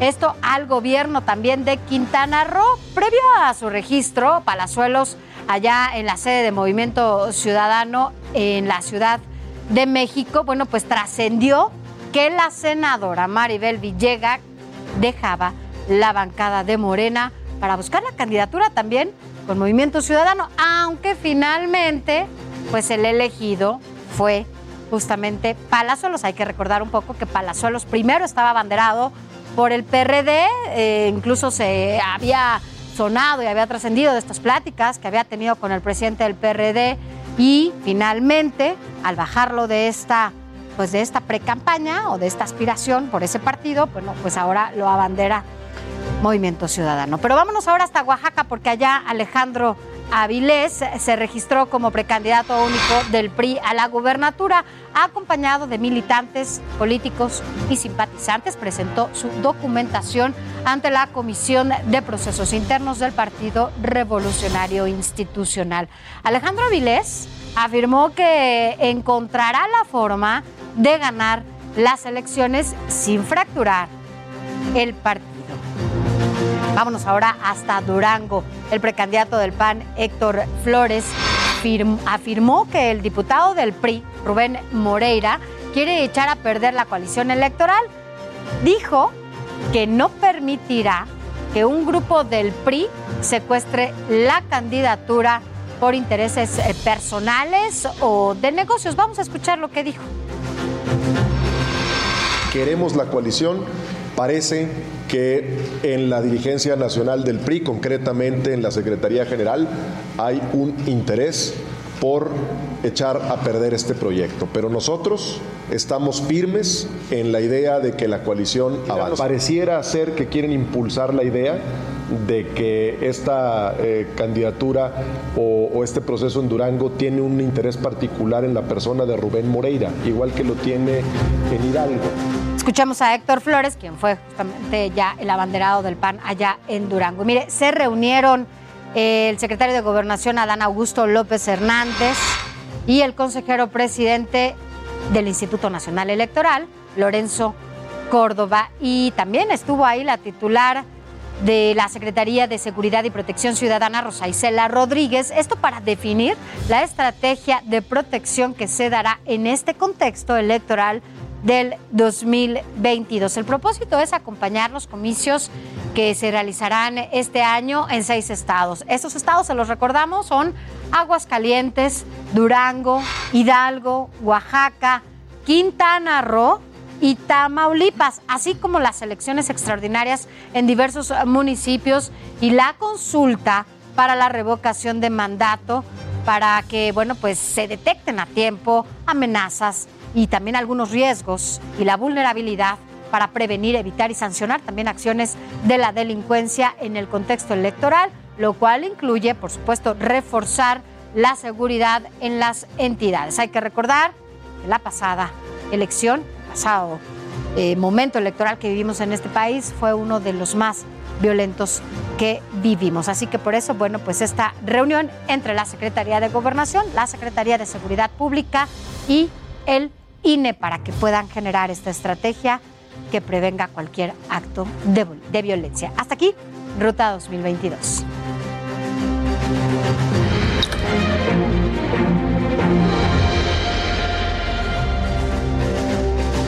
En más información, Ricardo Monreal se reunió con la secretaria de Energía de Estados Unidos, Jennifer Granholm. Verónica Macías nos tiene los detalles. El presidente de la Junta de Coordinación Política del Senado, Ricardo Monreal, afirmó que la secretaria de Energía de Estados Unidos, Jennifer Granholm, dijo que será respetuosa y prudente de la reforma eléctrica que se analice en Parlamento abierto. Monreal Ávila sostuvo un encuentro privado con la secretaria de Energía y el embajador de Estados Unidos en México, Ken Salazar. Afirmó que fue una reunión respetuosa, cordial y constructiva. En conferencia de prensa, Monreal Ávila explicó que la funcionaria de Estados Unidos escuchó atenta los posicionamientos de todos los grupos parlamentarios en el Congreso de la Unión. Fue respetuosa. Ella simplemente dijo que a su país le interesaba seguir cuidando las inversiones y que ella sería respetuosa de lo que aquí aprobáramos.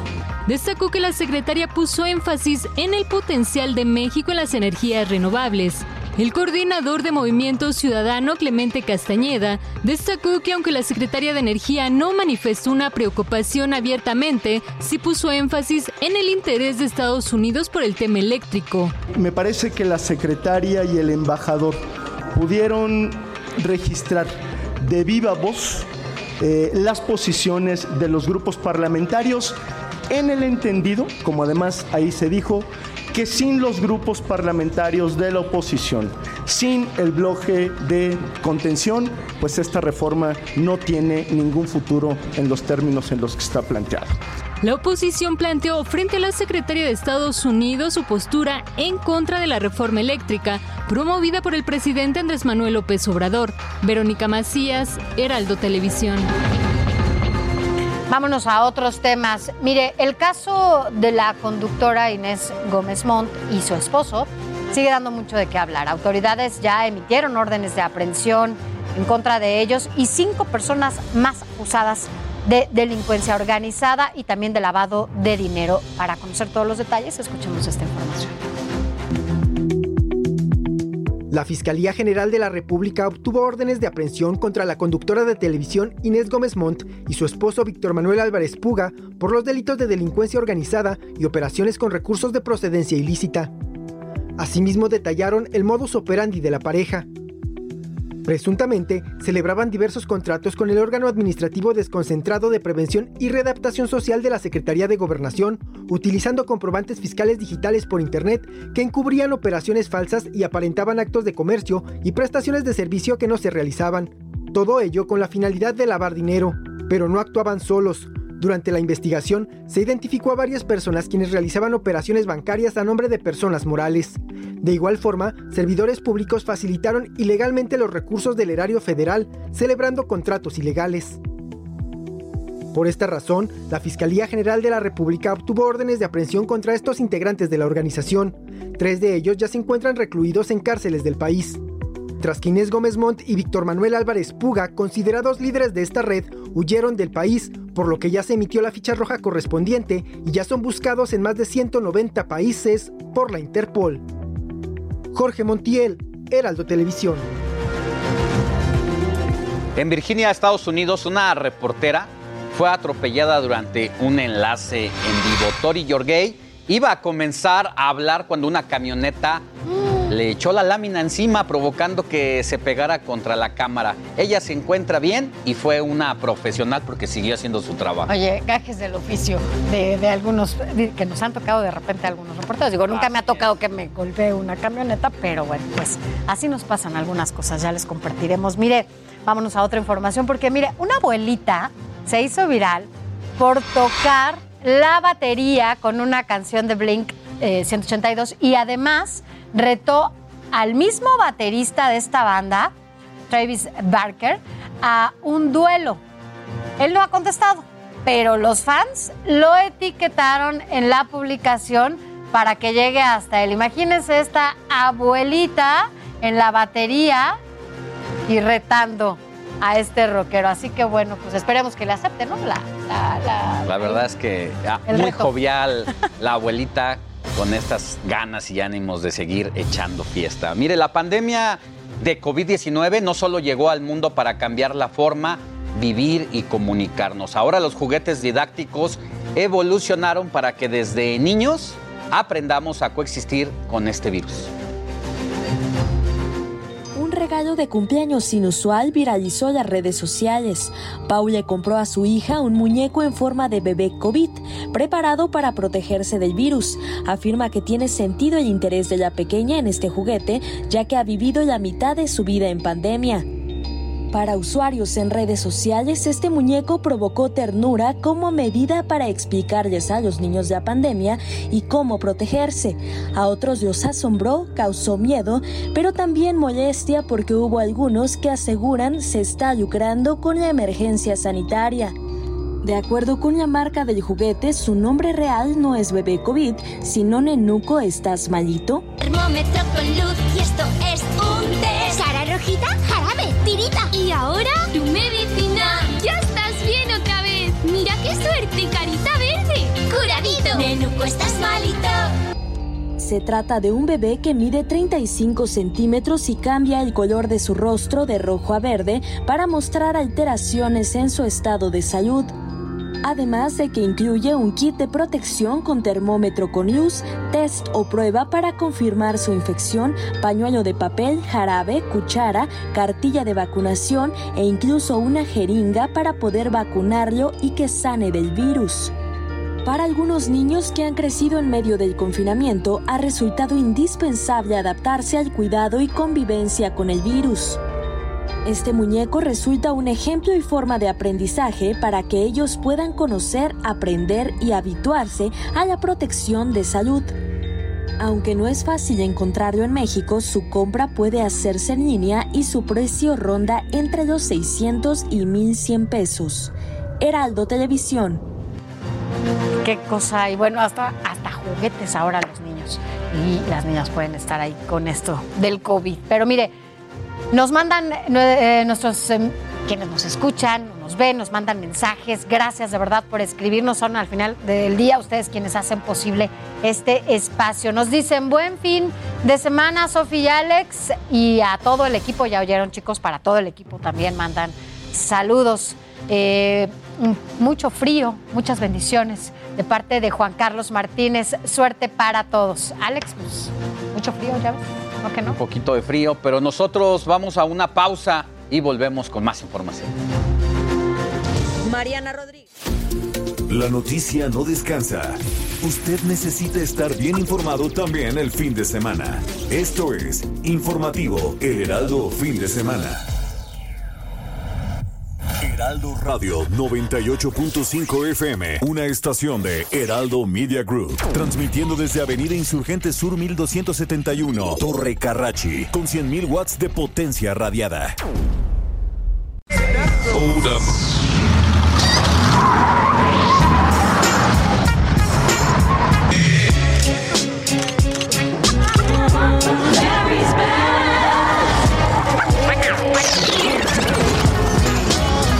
Todo esto al inigualable estilo de Snoop Dogg y Mary G. Bleach. Eh, vemos pues esta siguiente parte del video de presentación del elenco para el medio tiempo. Si usted es un aficionado de este deporte, bueno, pues esto será parte del medio tiempo del Super Bowl que se llevará a cabo el próximo 13 de febrero en el Soft Stadium de Los Ángeles. Así que bueno, pues allá usted podrá darse pues este agasajo con todos estos raperos, ¿no? Que además, bueno, pues siempre el espectáculo de medio tiempo es la parte que muchos esperan para ver cómo nos sorprenden. Ha habido algunas decepciones, sobre todo pues en época de pandemia porque no han sido como muy creativos, sin embargo, bueno, pues ha habido otras que les han encantado y han estado ahí mucho. Yo no, la verdad. Auguro un gran espectáculo. Sí, en no, esta sobre todo con ellos, Super ¿no? Bowl, con estos raperos, sobre Son todo. que creativos con la letra, sabor. imagínate con. Van a con levantar que- el ambiente. Pues hay que ver este Super Bowl.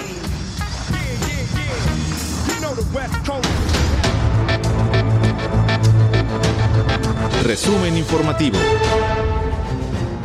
Un juez federal concedió una suspensión provisional a José Manuel del Río Virgen, secretario técnico de la Junta de Coordinación Política del Senado, quien se encuentra en prisión acusado de homicidio, informó el senador Ricardo Monreal. Agregó que a finales de enero se va a realizar la audiencia constitucional, por lo que muy pronto podría hacerse justicia. Les puedo actualizar una buena noticia para José Manuel del Río, ayer se concedió la suspensión provisional en el amparo y ahora falta la suspensión definitiva y la audiencia constitucional. Es un largo proceso, es injusto, pero así está. Pero es una buena noticia que el juez federal haya concedido una suspensión provisional. Quiere decir que hay indicios de su inocencia. Así es, suspensión provisional no significa que ya en este momento se abra la celda de José Manuel y pueda salir a la calle. Significa que el juez está diciendo que no hay elementos para que esté ahí, pero es apenas el primer paso del segundo que entonces sí podría eh, de llevarlo ya a la libertad. Vámonos a más información. El gobierno de la Ciudad de México incrementó a 18 el número de macro kioscos eh, para detectar nuevos casos de COVID ante el aumento de contagios por la variante Omicron. Las autoridades capitalinas informaron que se va a ampliar del 17 al 18 el número de sitios para realizar pruebas rápidas de antígenos. La nueva unidad se localiza en el Instituto de Educación Media Superior Ricardo Flores Magón, esto en la alcaldía de Coyoacán, y va a comenzar a dar servicio a partir de las 9 de la mañana. Desde el lunes pasado, pues como usted lo sabe, se incrementó el número de macroquioscos, pasando de 13 a 17 y este jueves pues se abrió uno más para que todos los capitalinos acudan, bueno, todos los que tengan algún síntoma, ya recuerde que no hay que llegar nada más porque, porque de verdad a veces nos da la paranoia nada más para hacernos una prueba rápida. ¿No te pasa, Alex, que ahora resulta, cuando antes lo hacías de manera normal, ¿no? Que si te picaba algo en la nariz, que si te daba un estornudo, pues lo hacías y no te das. Y ahora si te da un estornudo, lo primero que piensas, vez, micro, todo- estamos o así, todo mundo te, te pica algo en la nariz, te da frío en las mañanas, por ejemplo, pasa que está tan frío, ¿no? Que, bueno, pues de repente se morma uno, o bueno, pues sí, la nariz y demás. Y ya siente uno que tiene el hombro, pero no, hay que estar tranquilos, si son, más si se cuidan, ¿no? Así No es, hay que ningún riesgo. seguirse cuidando lo más que se pueda, porque todavía aquí en la capital del país y el resto de la República vamos un poquito, un poquito colgados todavía con esto de la pandemia y del Omicron. Vamos a cambiar de tema porque la refinería Deer Park en Texas, Estados Unidos, ya es del Estado mexicano. Andrés Manuel López Obrador, presidente de México, celebró la adquisición y agradeció tanto al director de Pemex, Octavio Romero Oropesa, como al gobierno de los Estados Unidos por concretar y autorizar la compra. Estas fueron sus palabras. Es una muy buena noticia, es un avance. Imagínense desde cuándo México no compra. Siempre los tecnócratas se dedicaron a vender bienes de la nación.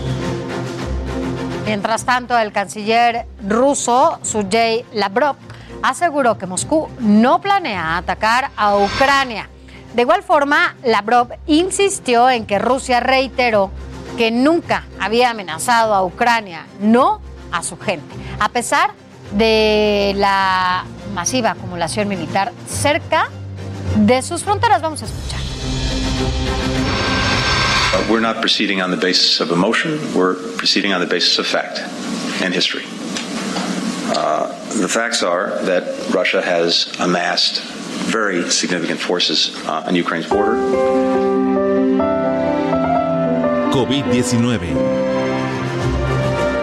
Oye, vamos con, con, este tema, Alex, de COVID, porque uno de los grandes protagonistas de esta historia, sobre todo por las formas, ¿no? Eh, porque literal puede ser nombrado el rey anti. No, bueno, no sé, fíjate, ahí se han disputado el como algo. El rebelde, no, el rebelde anticubrebocas. De, de, la vida, además. Eh, bueno, pero en esta situación del, COVID, de, de, de, no usar el cubrebocas, y la verdad es que esto ha ocasionado mucho, mucho daño porque sobre todo para él, porque es la segunda ocasión que por no utilizar cubrebocas, pues enferma de COVID-19. Y esta ocasión, bueno, pues lo que pasó es que él estaba en una reunión, ¿te acuerdas? Empezaban las mesas de trabajo en la Cámara de Diputados para debatir la, la reforma eléctrica y resulta que en medio de esta mega mesa estaba Gerardo Fernández Noroña sin cubrebocas. No quiero saber cuando confirmó que dio positivo ¿Qué, ¿Qué, dijeron sus compañeros que estaban ahí al lado? ¿no? Mira, eh, lo que hay que destacar de Gerardo Fernández Noroña es que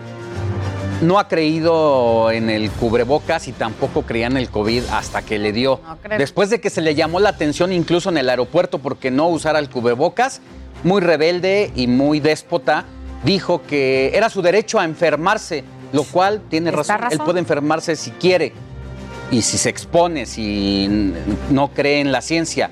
Lo que no tiene derecho es a no usar cubrebocas y a contaminar y enfermar a todos los que están a su alrededor. Así fue tendencia nacional después de darse a conocer y hubo una serie de memes que se pitorrearon de Gerardo Fernández Noroña, a quienes le deseamos que tenga pronta, recuperación, recuperación, pero que hasta decían, pobre COVID porque se había enfermado Hasta el COVID Gerardo Fernández Noroña. Vamos a escuchar. Eh, ayer en la noche empecé a sentir un poco de irritación en la garganta, no tengo mayor malestar. Este, sí dormí con un poco de molestia, de cuenta como cuando te va a dar gripe. Respeten mi derecho a contagiarme, cabrones. Respeten mi derecho a tener esa pinche enfermedad. Yo quiero. Respeta mi derecho, Sí. pero pues. Like al revés a Gerardo Fernández Like al Noroña por esta, pues este tono, este discurso que ha tenido y ojalá que se recupere, pero pues Oye. ojalá también le deje una experiencia esta y un aprendizaje esta situación. Ojalá, pero un poco insistir en esto después de que estuvo participando en estas mesas de debate, ¿no? Para la, para la reforma eléctrica. Imagínate, eran tantos. Algunos con cubreboca. Los que estaban a su Otros lado, no. Los que estaban acá, se veía claramente quienes no traían cubreboca, ¿no? Y hay que recordar que Pero hace no imagínate mucho. que están en esta mesa, pues lo primero que uno piensa cuando alguien que dice, ah, pues di positivo, dices, no manches, pues yo estaba al lado de él y no traía cubrebocas y además estaban así, estaban pegados, había muchísima gente, yo no sé. Hace no mucho paralizó una sesión en el Instituto Nacional Electoral porque el Ah, consejero sí, presidente porque le Lorenzo que Córdoba le decía que se tenía que poner el cubrebocas. Ya vieron el discurso eh, reprobable de Gerardo Fernández Noroña. Y bueno, le dedicó media hora a defender dentro de la discusión del Instituto Nacional Electoral eh, su derecho a no usar el cubrebocas. Usted no haga eso, por favor. Todo lo contrario de Gerardo Fernández Noroña, use el cubrebocas y respete a los que están a su lado.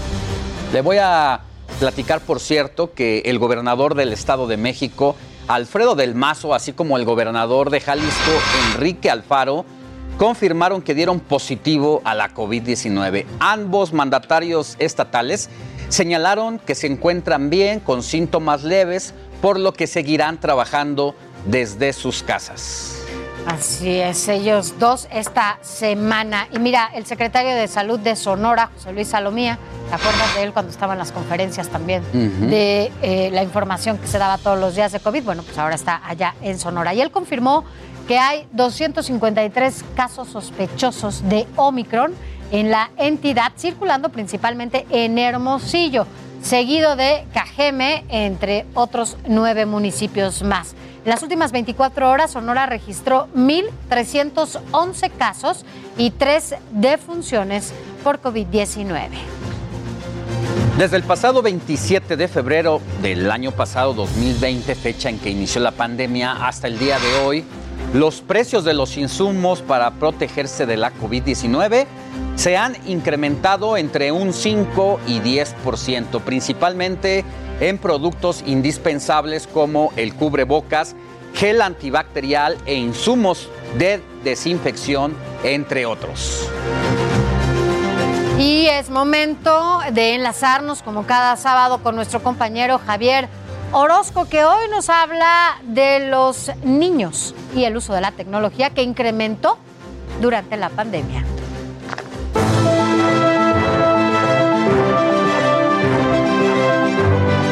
Antena. ¿Qué tal? ¿Cómo están? Muy buenos días. Me da mucho gusto saludarlos ahora a distancia. Efectivamente, en la actualidad ya no resulta extraño ver a niñas o niños con un celular o tableta. Pero lo que más yo nos debe de sorprender es ver la facilidad con que manejan esos dispositivos digitales. Que bien ya es una costumbre, de acuerdo con esta etapa generacional, que deben tener precauciones y supervisar sobre todo qué es lo que ven. En este nuevo entorno digital en el que estamos inmersos hoy en día, está ocasionando cambios en las formas en que se relacionan en lo individual y en lo colectivo, lo que hace que perciban de distinta manera todas aquellas cosas que tienen que ver con la educación, su salud física y mental, han modificado su forma de entretenimiento y la manera de ver la vida en general. Como bien decían, pues la pandemia ha acelerado la adopción de las nuevas tecnologías para las niñas y los niños.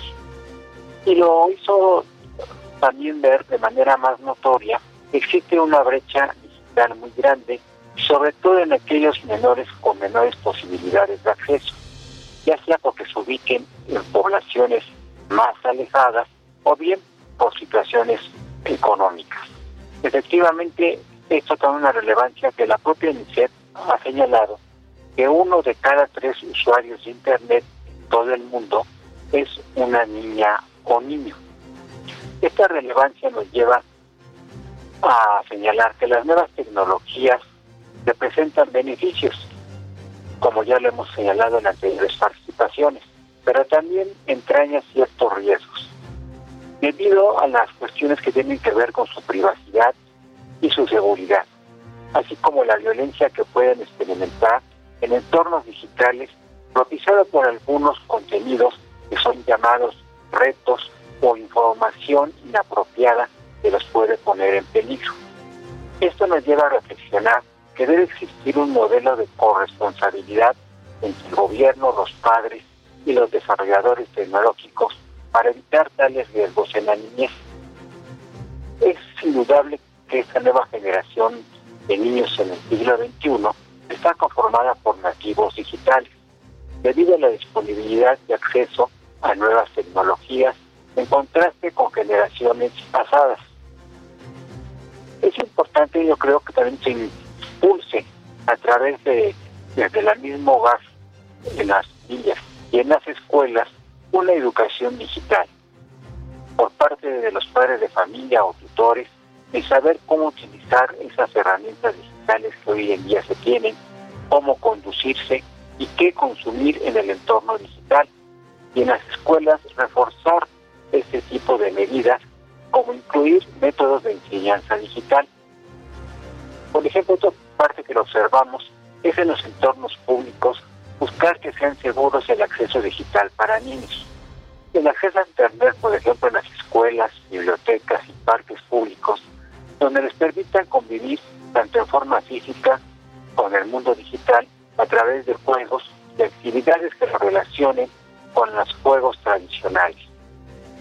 A todos nos preocupa, sin lugar a dudas, proteger a los niños de estos daños que posiblemente les pueda ocasionar a través del Internet, incluidas cuestiones que hemos sabido por diversas noticias, de situaciones de abuso, de explotación, de trata, el acoso cibernético y la exposición a materiales inadecuados. Pero ante todo, es necesario poner a la niñez en el centro de una política digital, pero también con una orientación y guía de los padres en primera instancia. Por eso es muy importante finalmente señalar que recientemente la Secretaría de Gobernación, a través de la Dirección Federal de Radio, Televisión y Cinematografía, ha expedido una guía parental precisamente para orientar a los padres de familia o tutores a convivir a la niñez mexicana con esta nueva era digital y que próximamente los dará a conocer. Por su atención, muchas gracias y nos veremos la próxima semana. Gracias, gracias y sí, nos vemos la próxima semana. Gracias, Javier. Vamos a pasar a otros temas y que también tienen que ver precisamente con la niñez. El Sistema Nacional para el Desarrollo Integral de la Familia, la Red por los Derechos de la Infancia y distintas organizaciones civiles se han pronunciado respecto a la extracción del menor de cinco meses del DIF en Nuevo León. Capullos se llama esta institución por la titular de la oficina Amar a Nuevo León, Mariana Rodríguez y el gobernador del estado Samuel García se llevaron a este menor. Esto bajo el argumento de haber tenido un permiso de convivencia familiar de un fin de semana con el pequeño. El DIF nacional mencionó una clara vulneración a los derechos de intimidad y protección de datos del menor reconocidos en la Ley General de los Derechos de las Niñas, Niños y Adolescentes, cuya observancia es obligatoria en todo el país. Esto, aseguran, vulneró eh, al pequeño al sobreexponer el rostro en las redes sociales de ambos, revelar su nombre y los problemas de salud incluso que enfrenta el pequeño. La Comisión Estatal de Derechos Humanos de Nuevo León también informó que inició una queja de oficio por la salida del menor para conocer detalles del procedimiento aplicado por la dependencia. Oye, es eh, lamentable porque aunque sea el gobernador y aunque su esposa se dedique a estar en las redes sociales, ¿no? Lo que sí es un hecho es que, bueno, pues ellos sí lucran con su imagen y está bien que lo hagan, ¿no? Finalmente son adultos y pueden hacer con ellos lo que quieran, pero el problema es que lo hagan a partir de un pequeño o una pequeña y lo expongan en sus redes sociales, que ese es realmente el delito, porque ellos comercializan con su imagen, ella en particular es un tema de, marca y está bien, vaya, ese no es el tema. El problema es que no lo haga con los menores y sobre todo exponga la imagen de los menores, porque las imágenes que ustedes vio, que ustedes vieron en, en, las redes sociales, por ejemplo, que se difundían a través de los medios de comunicación, era porque los medios difuminábamos esa imagen, es decir, no se podía ver bien la imagen. Pero si usted entraba a, las redes sociales de eh, Mariana, bueno, pues simplemente ella estaba posando fue del niño como si el niño fuera un juguete, una marca que ella pudiera exponer como si se tratara de cualquier cosa, ¿no? Pero mire, hablando sobre todo de los niños y su protección, Antonio Anistro nos tiene detalles de la labor que hace el DIF, pero aquí en la Ciudad de México, con menores y con familias. Vamos a escuchar primero de qué se trata. Uno de los principales ejes rectores del DIF de la Ciudad de México es procurar la protección, defensa y promoción de los derechos humanos de los niños, niñas y adolescentes de la ciudad. Dentro de los múltiples programas de apoyo a este sector de la población se encuentra el fomento a la adopción, asistencia social a quienes se encuentran en situación de desamparo, así como el apoyo a la salud física y mental de quienes se encuentran en exclusión social. Y este tema de atender violencias eh, me parece que tiene como varias aristas. Una de ellas es que necesitamos como institución darles el derecho a la familia a todas las niñas, los niños y los adolescentes que son puestos a disposición de la Fiscalía General de Justicia. Como parte de sus acciones, el DIF capitalino cuenta con Hogares de Corazón, un programa que busca dar protección a la niñez a través de familias de acogida, es decir, aquellas que puedan cuidar y atender en sus casas a niños, niñas y adolescentes de 0 a 17 años de edad que por el momento no pueden vivir con su familia de origen. Nosotros aspiramos a tener 200 familias que vengan al DIF, hagan su solicitud, cumplan con los requisitos y sean certificadas. Lo que estamos buscando pues es que en ese espacio el niño se desarrolle en el ámbito educativo, en el tema de salud, en su derecho a la familia y que en ese núcleo no tenga ninguna posibilidad ni viso de violencia, sino al revés, le sobre cariño, le sobre amor. En este eh, ejercicio también hay que señalar que trabajamos de la mano con organizaciones internacionales como UNICEF y la Red Latinoamericana para la Familia. La chiquita duró tres meses conmigo y cuando se fue ya se fue caminando medio hablaba algunas palabras, ya decía, pues por la edad eh, no podía decir mucho. Eh, y fue algo increíble la relación que se dio entre nosotros.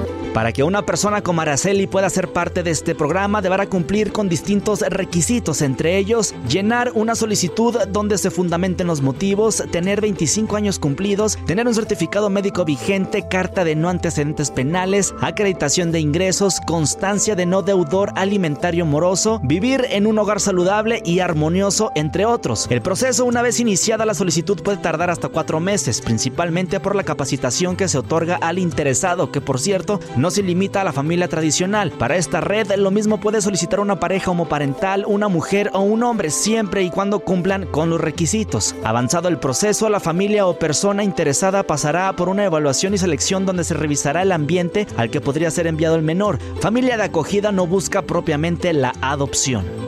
No estamos buscando eso, sino más bien estamos buscando que las personas que forman parte de nuestro banco eh, nos ayuden de manera permanente y se, se vayan especializando. En tanto, el DIF está con esta familia, en tanto el DIF encuentra dos rutas, o una familia ampliada para este niño o esta niña, que puede ser su abuela, su tío, su hermano, y que este, en algún momento lo encontramos o vino a su búsqueda o en otro caso, cuando nosotros también eh, ya tenemos claro que no tienen una red de apoyo familiar consanguínea y entonces el DIF realiza las gestiones necesarias para que esa niña o ese niño encuentre su familia ah, definitiva que es una familia de adopción.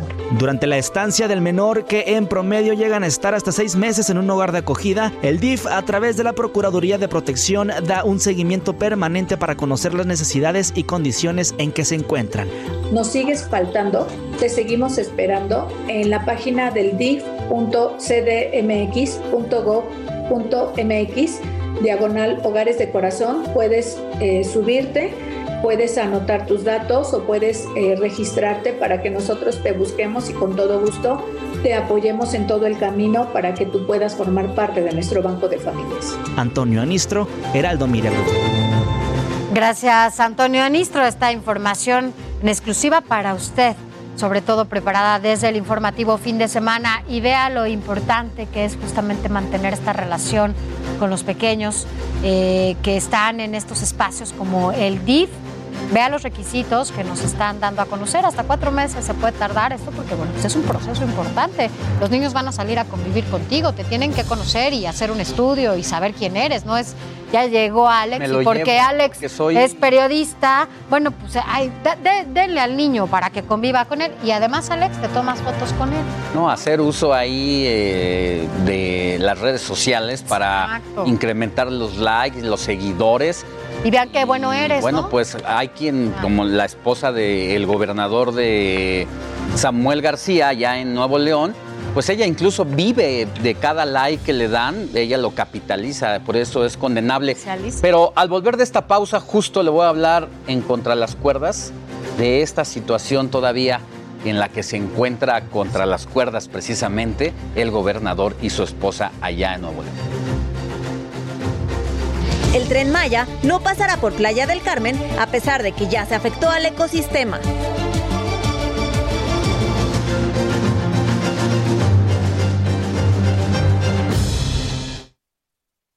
no descansa, usted necesita estar bien informado también el fin de semana. Esto es Informativo El Heraldo Fin de Semana.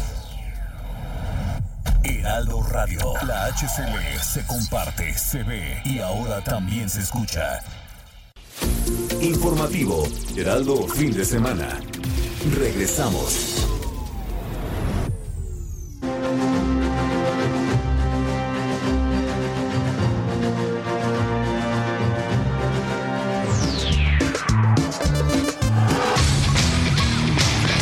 Contra las cuerdas por Alejandro Sánchez. Mire, lo que hizo la pareja conformada por el gobernador de Nuevo León, Samuel García, y su esposa Mariana Rodríguez, de sacar a un bebé del orfanato para alimentar sus likes y popularidad en redes sociales, no tiene nombre. Ellos saben bien lo que hacen, llegaron al poder gracias a la explotación de Instagram y Facebook. Por eso celebro que la Fiscalía General de la República y el Sistema Nacional para el Desarrollo Integral de la Familia, el DIF, los esté ya investigando. Las pesquisas son para definir si la exposición del bebé de cinco meses tuvo fines de explotación comercial al exponerlos o a exponerlo en cada momento ante los dos millones de seguidores de ella y un millón de seguidores de él, más lo que se sumó a la viralización. De entrada, sí hay delito al exponer el rostro de un menor en sus cuentas sin difuminar la cara porque eso es la primera vez, no es la primera vez incluso que exhiben a un bebé. Es una violación fragante a la Ley General de los Derechos de Niñas, Niños y Adolescentes, que en su artículo 77 dice, se considerará violación a la intimidad de niñas, niños o adolescentes cualquier manejo directo de su imagen tejiendo redes de infancia en América Latina y el Caribe a cargo de Juan Martín Pérez, así como otros organismos de la defensa a la niñez, presentaron las quejas a las diferentes autoridades. No quieren que el caso se quede en el anecdotario de las tonterías cometidas o abusos de poder de los representantes de gobierno. Cuando apenas se acomoda en su silla de gobernador, alguien le está metiendo en la cabeza a Samuel la idea de que puede llegar más lejos. Ahí es donde está el detalle y explico por qué. No conozco a otro político como él que haya llegado en muy poco tiempo al poder. Tiene su mérito, sin duda. Ni su papá ni su abuelo se dedican a la política como ha ocurrido con otros políticos que se encumbran rápido gracias al linaje. Samuel tiene su mérito propio y radica en que supo usar las redes como nadie para comunicar, seducir y posicionarse hasta ganar una elección, primero como senador y luego como gobernador apenas a los 33 años de edad. Mariana, su esposa, es una influencer que gana dinero por lo que hace en sus redes. Por eso es doblemente condenable el trato al bebé y lo que han hecho con otros niños, porque buscan persuadir para seguir posicionados en otras intenciones políticas. De una manera eh, chafa, Rodríguez trata de emular a Lady Di, distinguida y reconocida por su gran amor a los niños. Se corta el cabello como la princesa Diana, que en apoyo a un niño con cáncer, transmite el momento por redes y esa acción le arroja miles de comentarios positivos entre sus seguidores. Desde entonces no ha dejado de mostrar su nueva vida con fotografías en las que aparece rodeada de menores del DIF. Hay que estar atentos con los resultados que dejen las investigaciones de la FGR y del DIF nacional, porque sin duda se va a sentar un precedente y este debe ser en favor de la niñez, no de quienes han recurrido a las redes sociales como herramienta para disputarse el poder. En la disputa por el poder siempre hay alguien contra las cuerdas.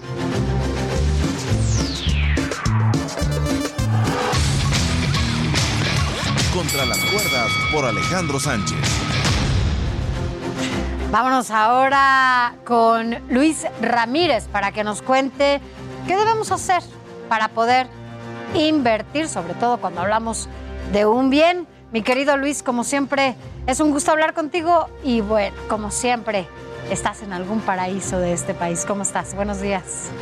Querida Sofi, gusto saludarte. Buenos días, Alex. En efecto, en el centro de la Ciudad de México, en el estado de Morelos, bueno, del, país más bien. Y bueno, efectivamente, creo que eh, las personas necesitan invertir, pero para poder invertir, primero tenemos que ahorrar. Desgraciadamente, en México, la cultura del ahorro es prácticamente eh, pues no nula, pero muy baja. 47% eh, solamente de la población ahorra, pero eh, déjame darte algunos datos. las personas más jóvenes son quienes menos ahorran. Estos datos de justamente de la encuesta de inclusión financiera, el INEGI 2018, establece que 47% de los mexicanos son solamente quienes ahorran, pero eh, los jóvenes, eh, los de menos de 20 años prácticamente no tienen ahorro, entre 20 y 30 pues ahorran el 19%, entre 30 y 40 eh, ahorran un poco más, fíjate, 22%, y de 40 a 50 ahorran solamente el 29%. Son los de 50 y más, pero sobre todo los de 60, 70, quienes más ahorran. Fíjate qué ironía, ¿no? Deberíamos de ser, deberían ser más los jóvenes, digo, deberíamos de ser los jóvenes, querida Sofía, Alex,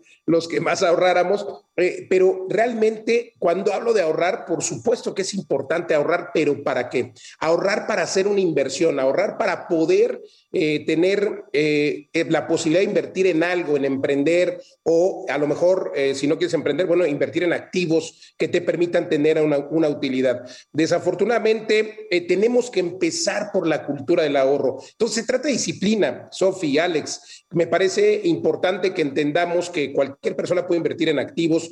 Hoy, por ejemplo, en el sector inmobiliario, claro que hay plataformas que te permiten invertir 50 mil, 350 mil pesos eh, y te puede generar algún rendimiento. Hablo del sector inmobiliario, que es el que conozco, pero por supuesto que hay algunos otros mecanismos de inversión. Yo he acuñado un término que se denomina ser inverpresario. ¿Qué significa? Invertir, emprender, emprender, invertir y caer en este círculo virtuoso, porque por supuesto que el emprendimiento tiene eh, pues sus ventajas y obviamente pues hay una tasa desafortunadamente eh, digamos que de fracaso en el emprendimiento. Pero hay que atreverse una vez y volverse a atrever si por alguna razón el negocio no pegó. Pero haciendo un buen análisis, sin duda, sin duda pueden acceder a este emprendimiento. Ahora, tratándose de inversiones, pues también eh, ahí sí puedes eh, aprender más. Ya sea que quieras emprender o que quieras tener inversiones, sin duda es importante la disciplina, el ahorro y luego la capacitación. Invertir en el activo más importante que tenemos, que somos nosotros mismos. Es decir, tienes que tomar un curso, leer un buen libro para que identifiques dónde puedes emprender o dónde puedes invertir.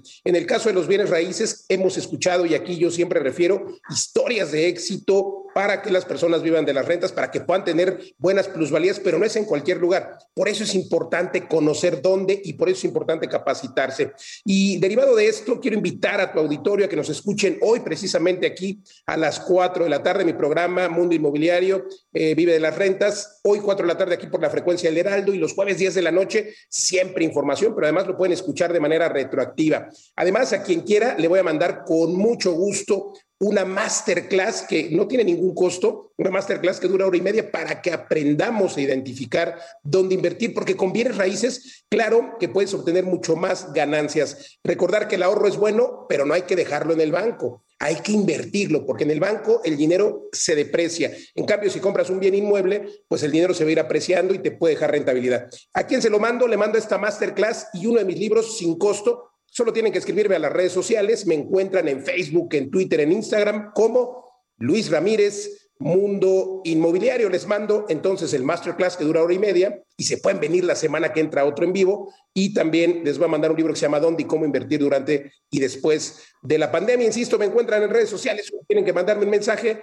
Luis Ramírez, Mundo Inmobiliario, Sofi, Alex. Oye, Luis, necesitamos hablar, ¿eh? Unas asesorías importantes. Ya después Cuéntanos cuándo vas a estar acá de este lado, porque ya ves que te la pasas en todo, en todos lados, pero cuando andes por acá nos tenemos que ver y platicar. Luis Ramírez, por lo pronto te escuchamos.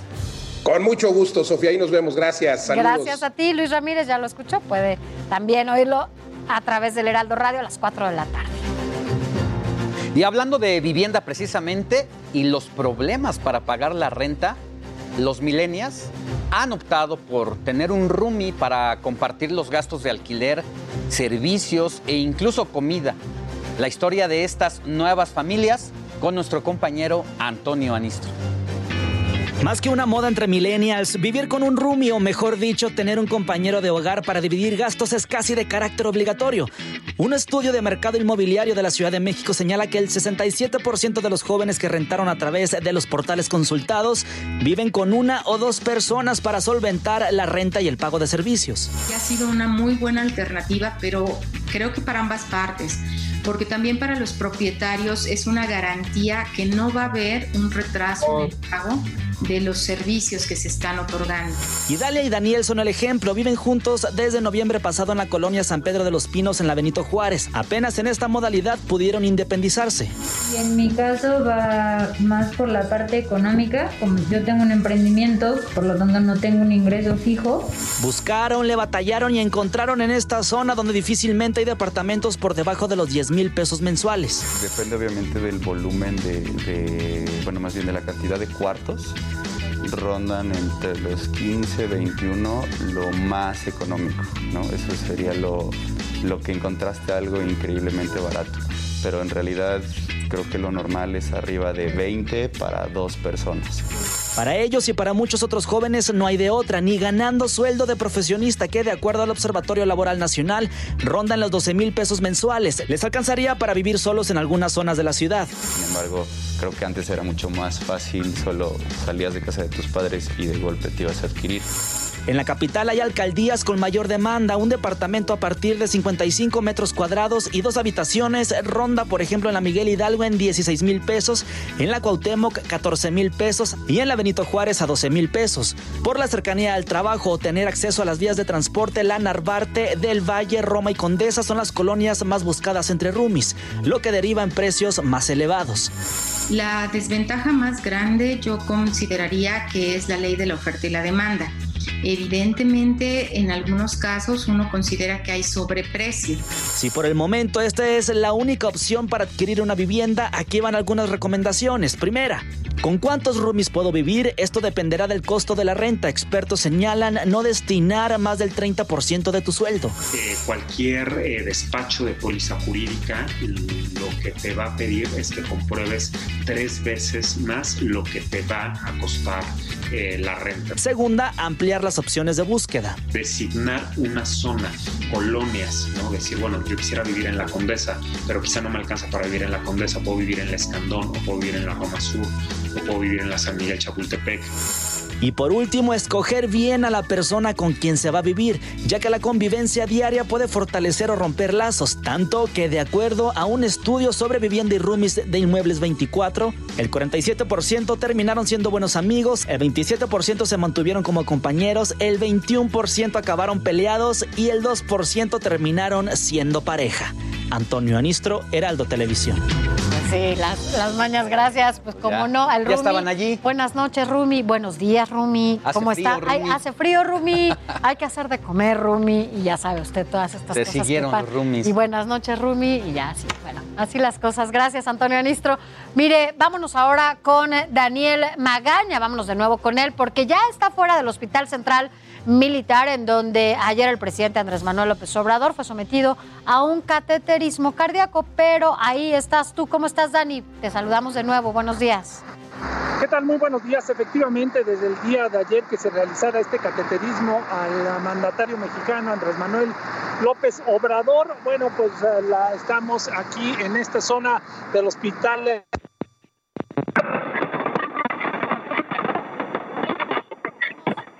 un poco de problema.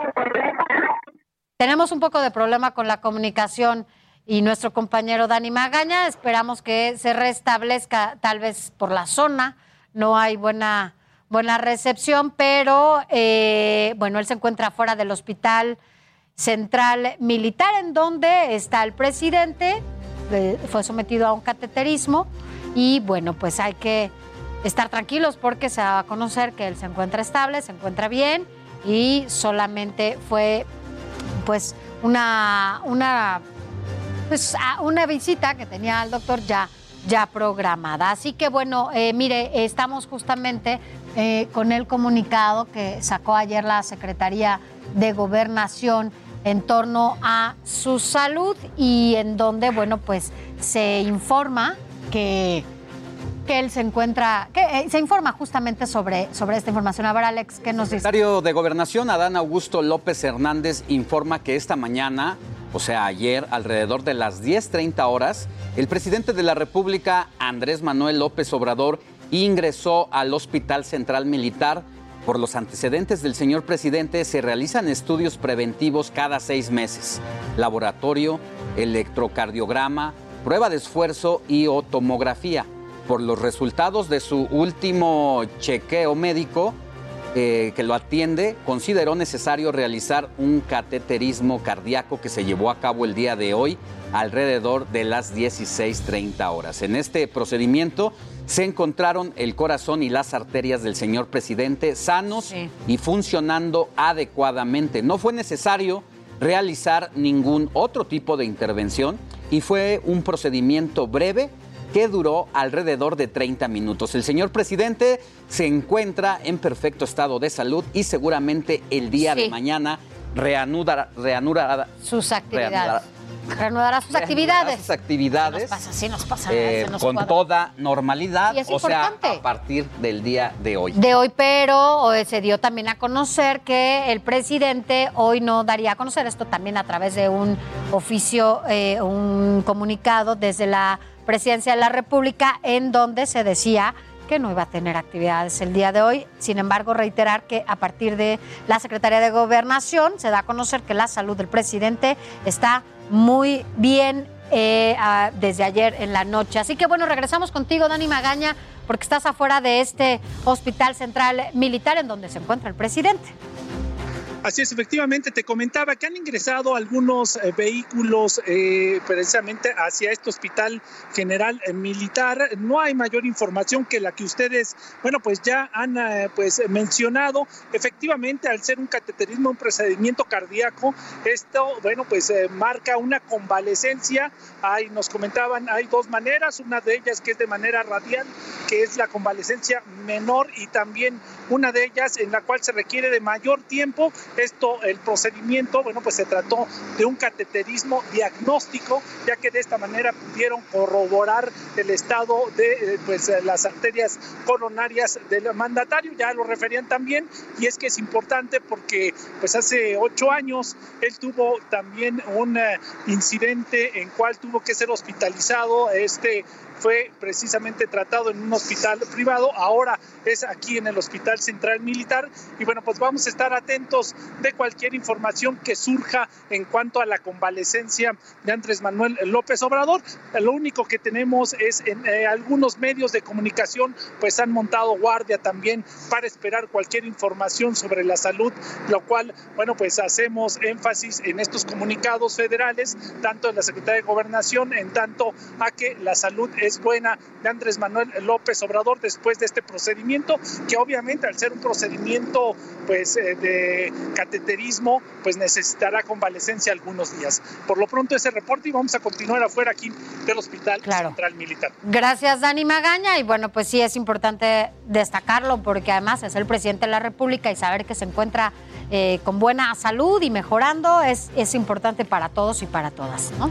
Pronta recuperación al presidente. Mientras tanto, vamos a ver qué nos tiene Gonzalo Lira de recomendaciones para este fin de semana ahí en casita. Muy buenos días, Sofi. Muy buenos días, Alex. ¿Cómo están? Yo soy Gonzalo Lira. Ya es sábado, es tempranito, así que vayan armando su plan y por eso yo les traigo hoy tres recomendaciones en dos minutos. El MUAC abre sus puertas. Tu salud es nuestra prioridad. Oigan, y vamos a empezar yéndonos de museo porque el MUAC, el Museo Universitario de Arte Contemporáneo, ya reabrió sus puertas y tienen muchas cosas que hacer ahora. Además de que es importante tomar en cuenta que todos los protocolos respecto a COVID-19 se están llevando a cabo para la entrada del lugar, es también importante que sepan que si no se quieren lanzar, si todavía no se sienten seguras y seguros, hay muchas cosas para ver a través de los recorridos virtuales del propio MUAC. Visiten sus redes en MUAC UNAM y seguramente habrá algo para todos y todas ustedes este fin de semana. Y si lo que les gusta es el teatro, miren, hay una opción muy interesante porque en el lunario del Auditorio Nacional se va a estar presentando la nueva temporada del National Theatre Live, así que es imperdible.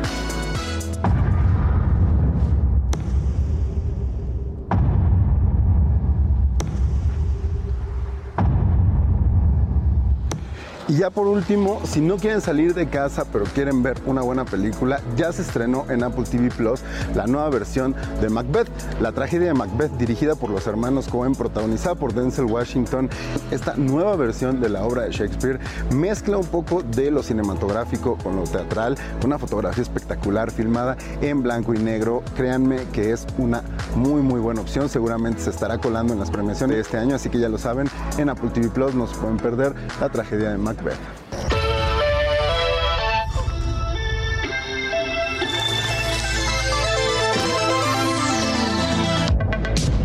Y aunque esto rompe quizá las reglas de las tres recomendaciones en dos minutos, quiero despedirme de ustedes escuchando un poquito de lo nuevo de The Weeknd que acaba de estrenar álbum. Yo me despido, nos vemos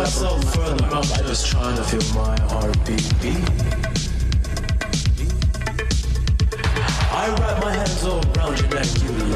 Ay, ¿qué tal? Eh, siempre es bueno escucharlo y bueno, pues gracias. Gracias por estas recomendaciones. Mire, es momento saber también de saber qué hay ahora en la actividad deportiva para que usted se vaya muy bien enterado.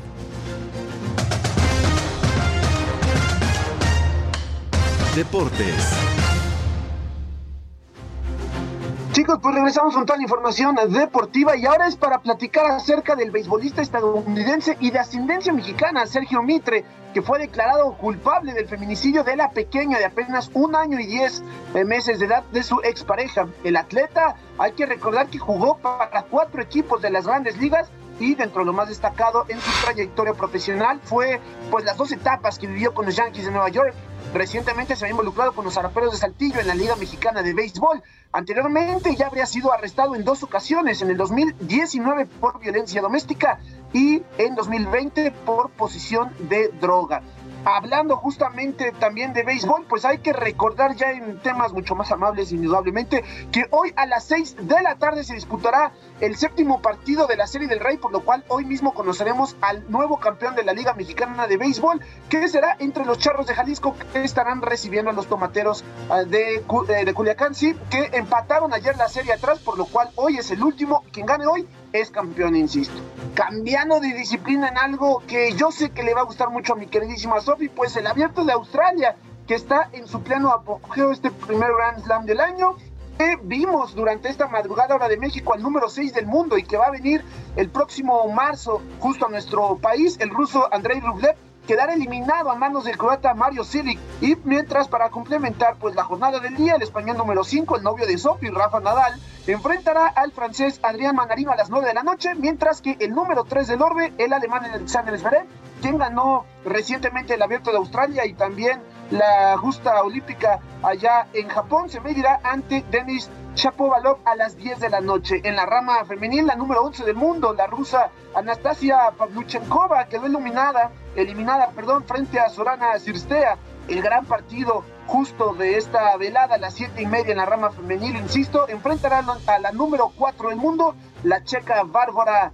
Krejikova, frente a la Bielorrusia Victoria Azarenka. Pasando en cuanto a eh, esta noticia que ha estado dando la vuelta al mundo durante las últimas semanas y que ya lo platicábamos justo desde el sábado pasado, pues lo del número uno es eh, Novak Djokovic, quien pues después de todo este rollo que sucedió en Australia, ¿no? Para su participación en este gran abierto, fue visto aquí eh, para los que nos están viendo en televisión, les describo la imagen para que nos están escuchando en radio, una persona que iba acompañándolo, o, bueno, que era más bien parte de, de, la gente que estaba abordando el avión en el cual también iba el serbio, pues le tomó una fotografía y pues sabemos que el protocolo del avión es que todos usen su cubrebocas y Novak no lo estaba haciendo, por lo cual parece ser que, que no aprende y precisamente en el sitio allá en Montenegro, país vecino de donde él es originario de Serbia, en el monasterio de Ostrog, donde también se le vio junto con muchas personas. Oye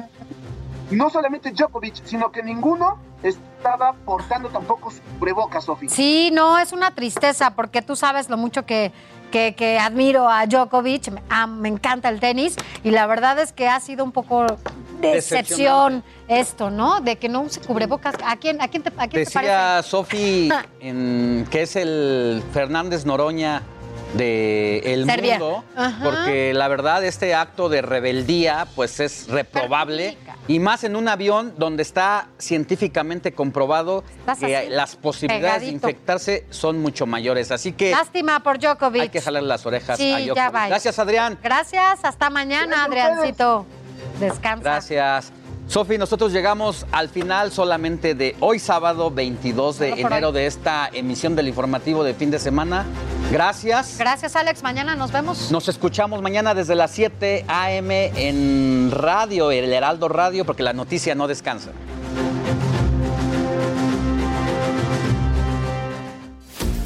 La noticia no descansa. Usted necesita estar bien informado también el fin de semana. Esto es Informativo El Heraldo Fin de Semana. Tired of ads barging into your favorite news podcasts? Good news. Ad-free listening is available on Amazon Music for all the music plus top podcasts included with your Prime membership. Stay up to date on everything newsworthy by downloading the Amazon Music app for free or go to amazon.com slash news ad free. That's amazon.com slash news ad free to catch up on the latest episodes without the ads.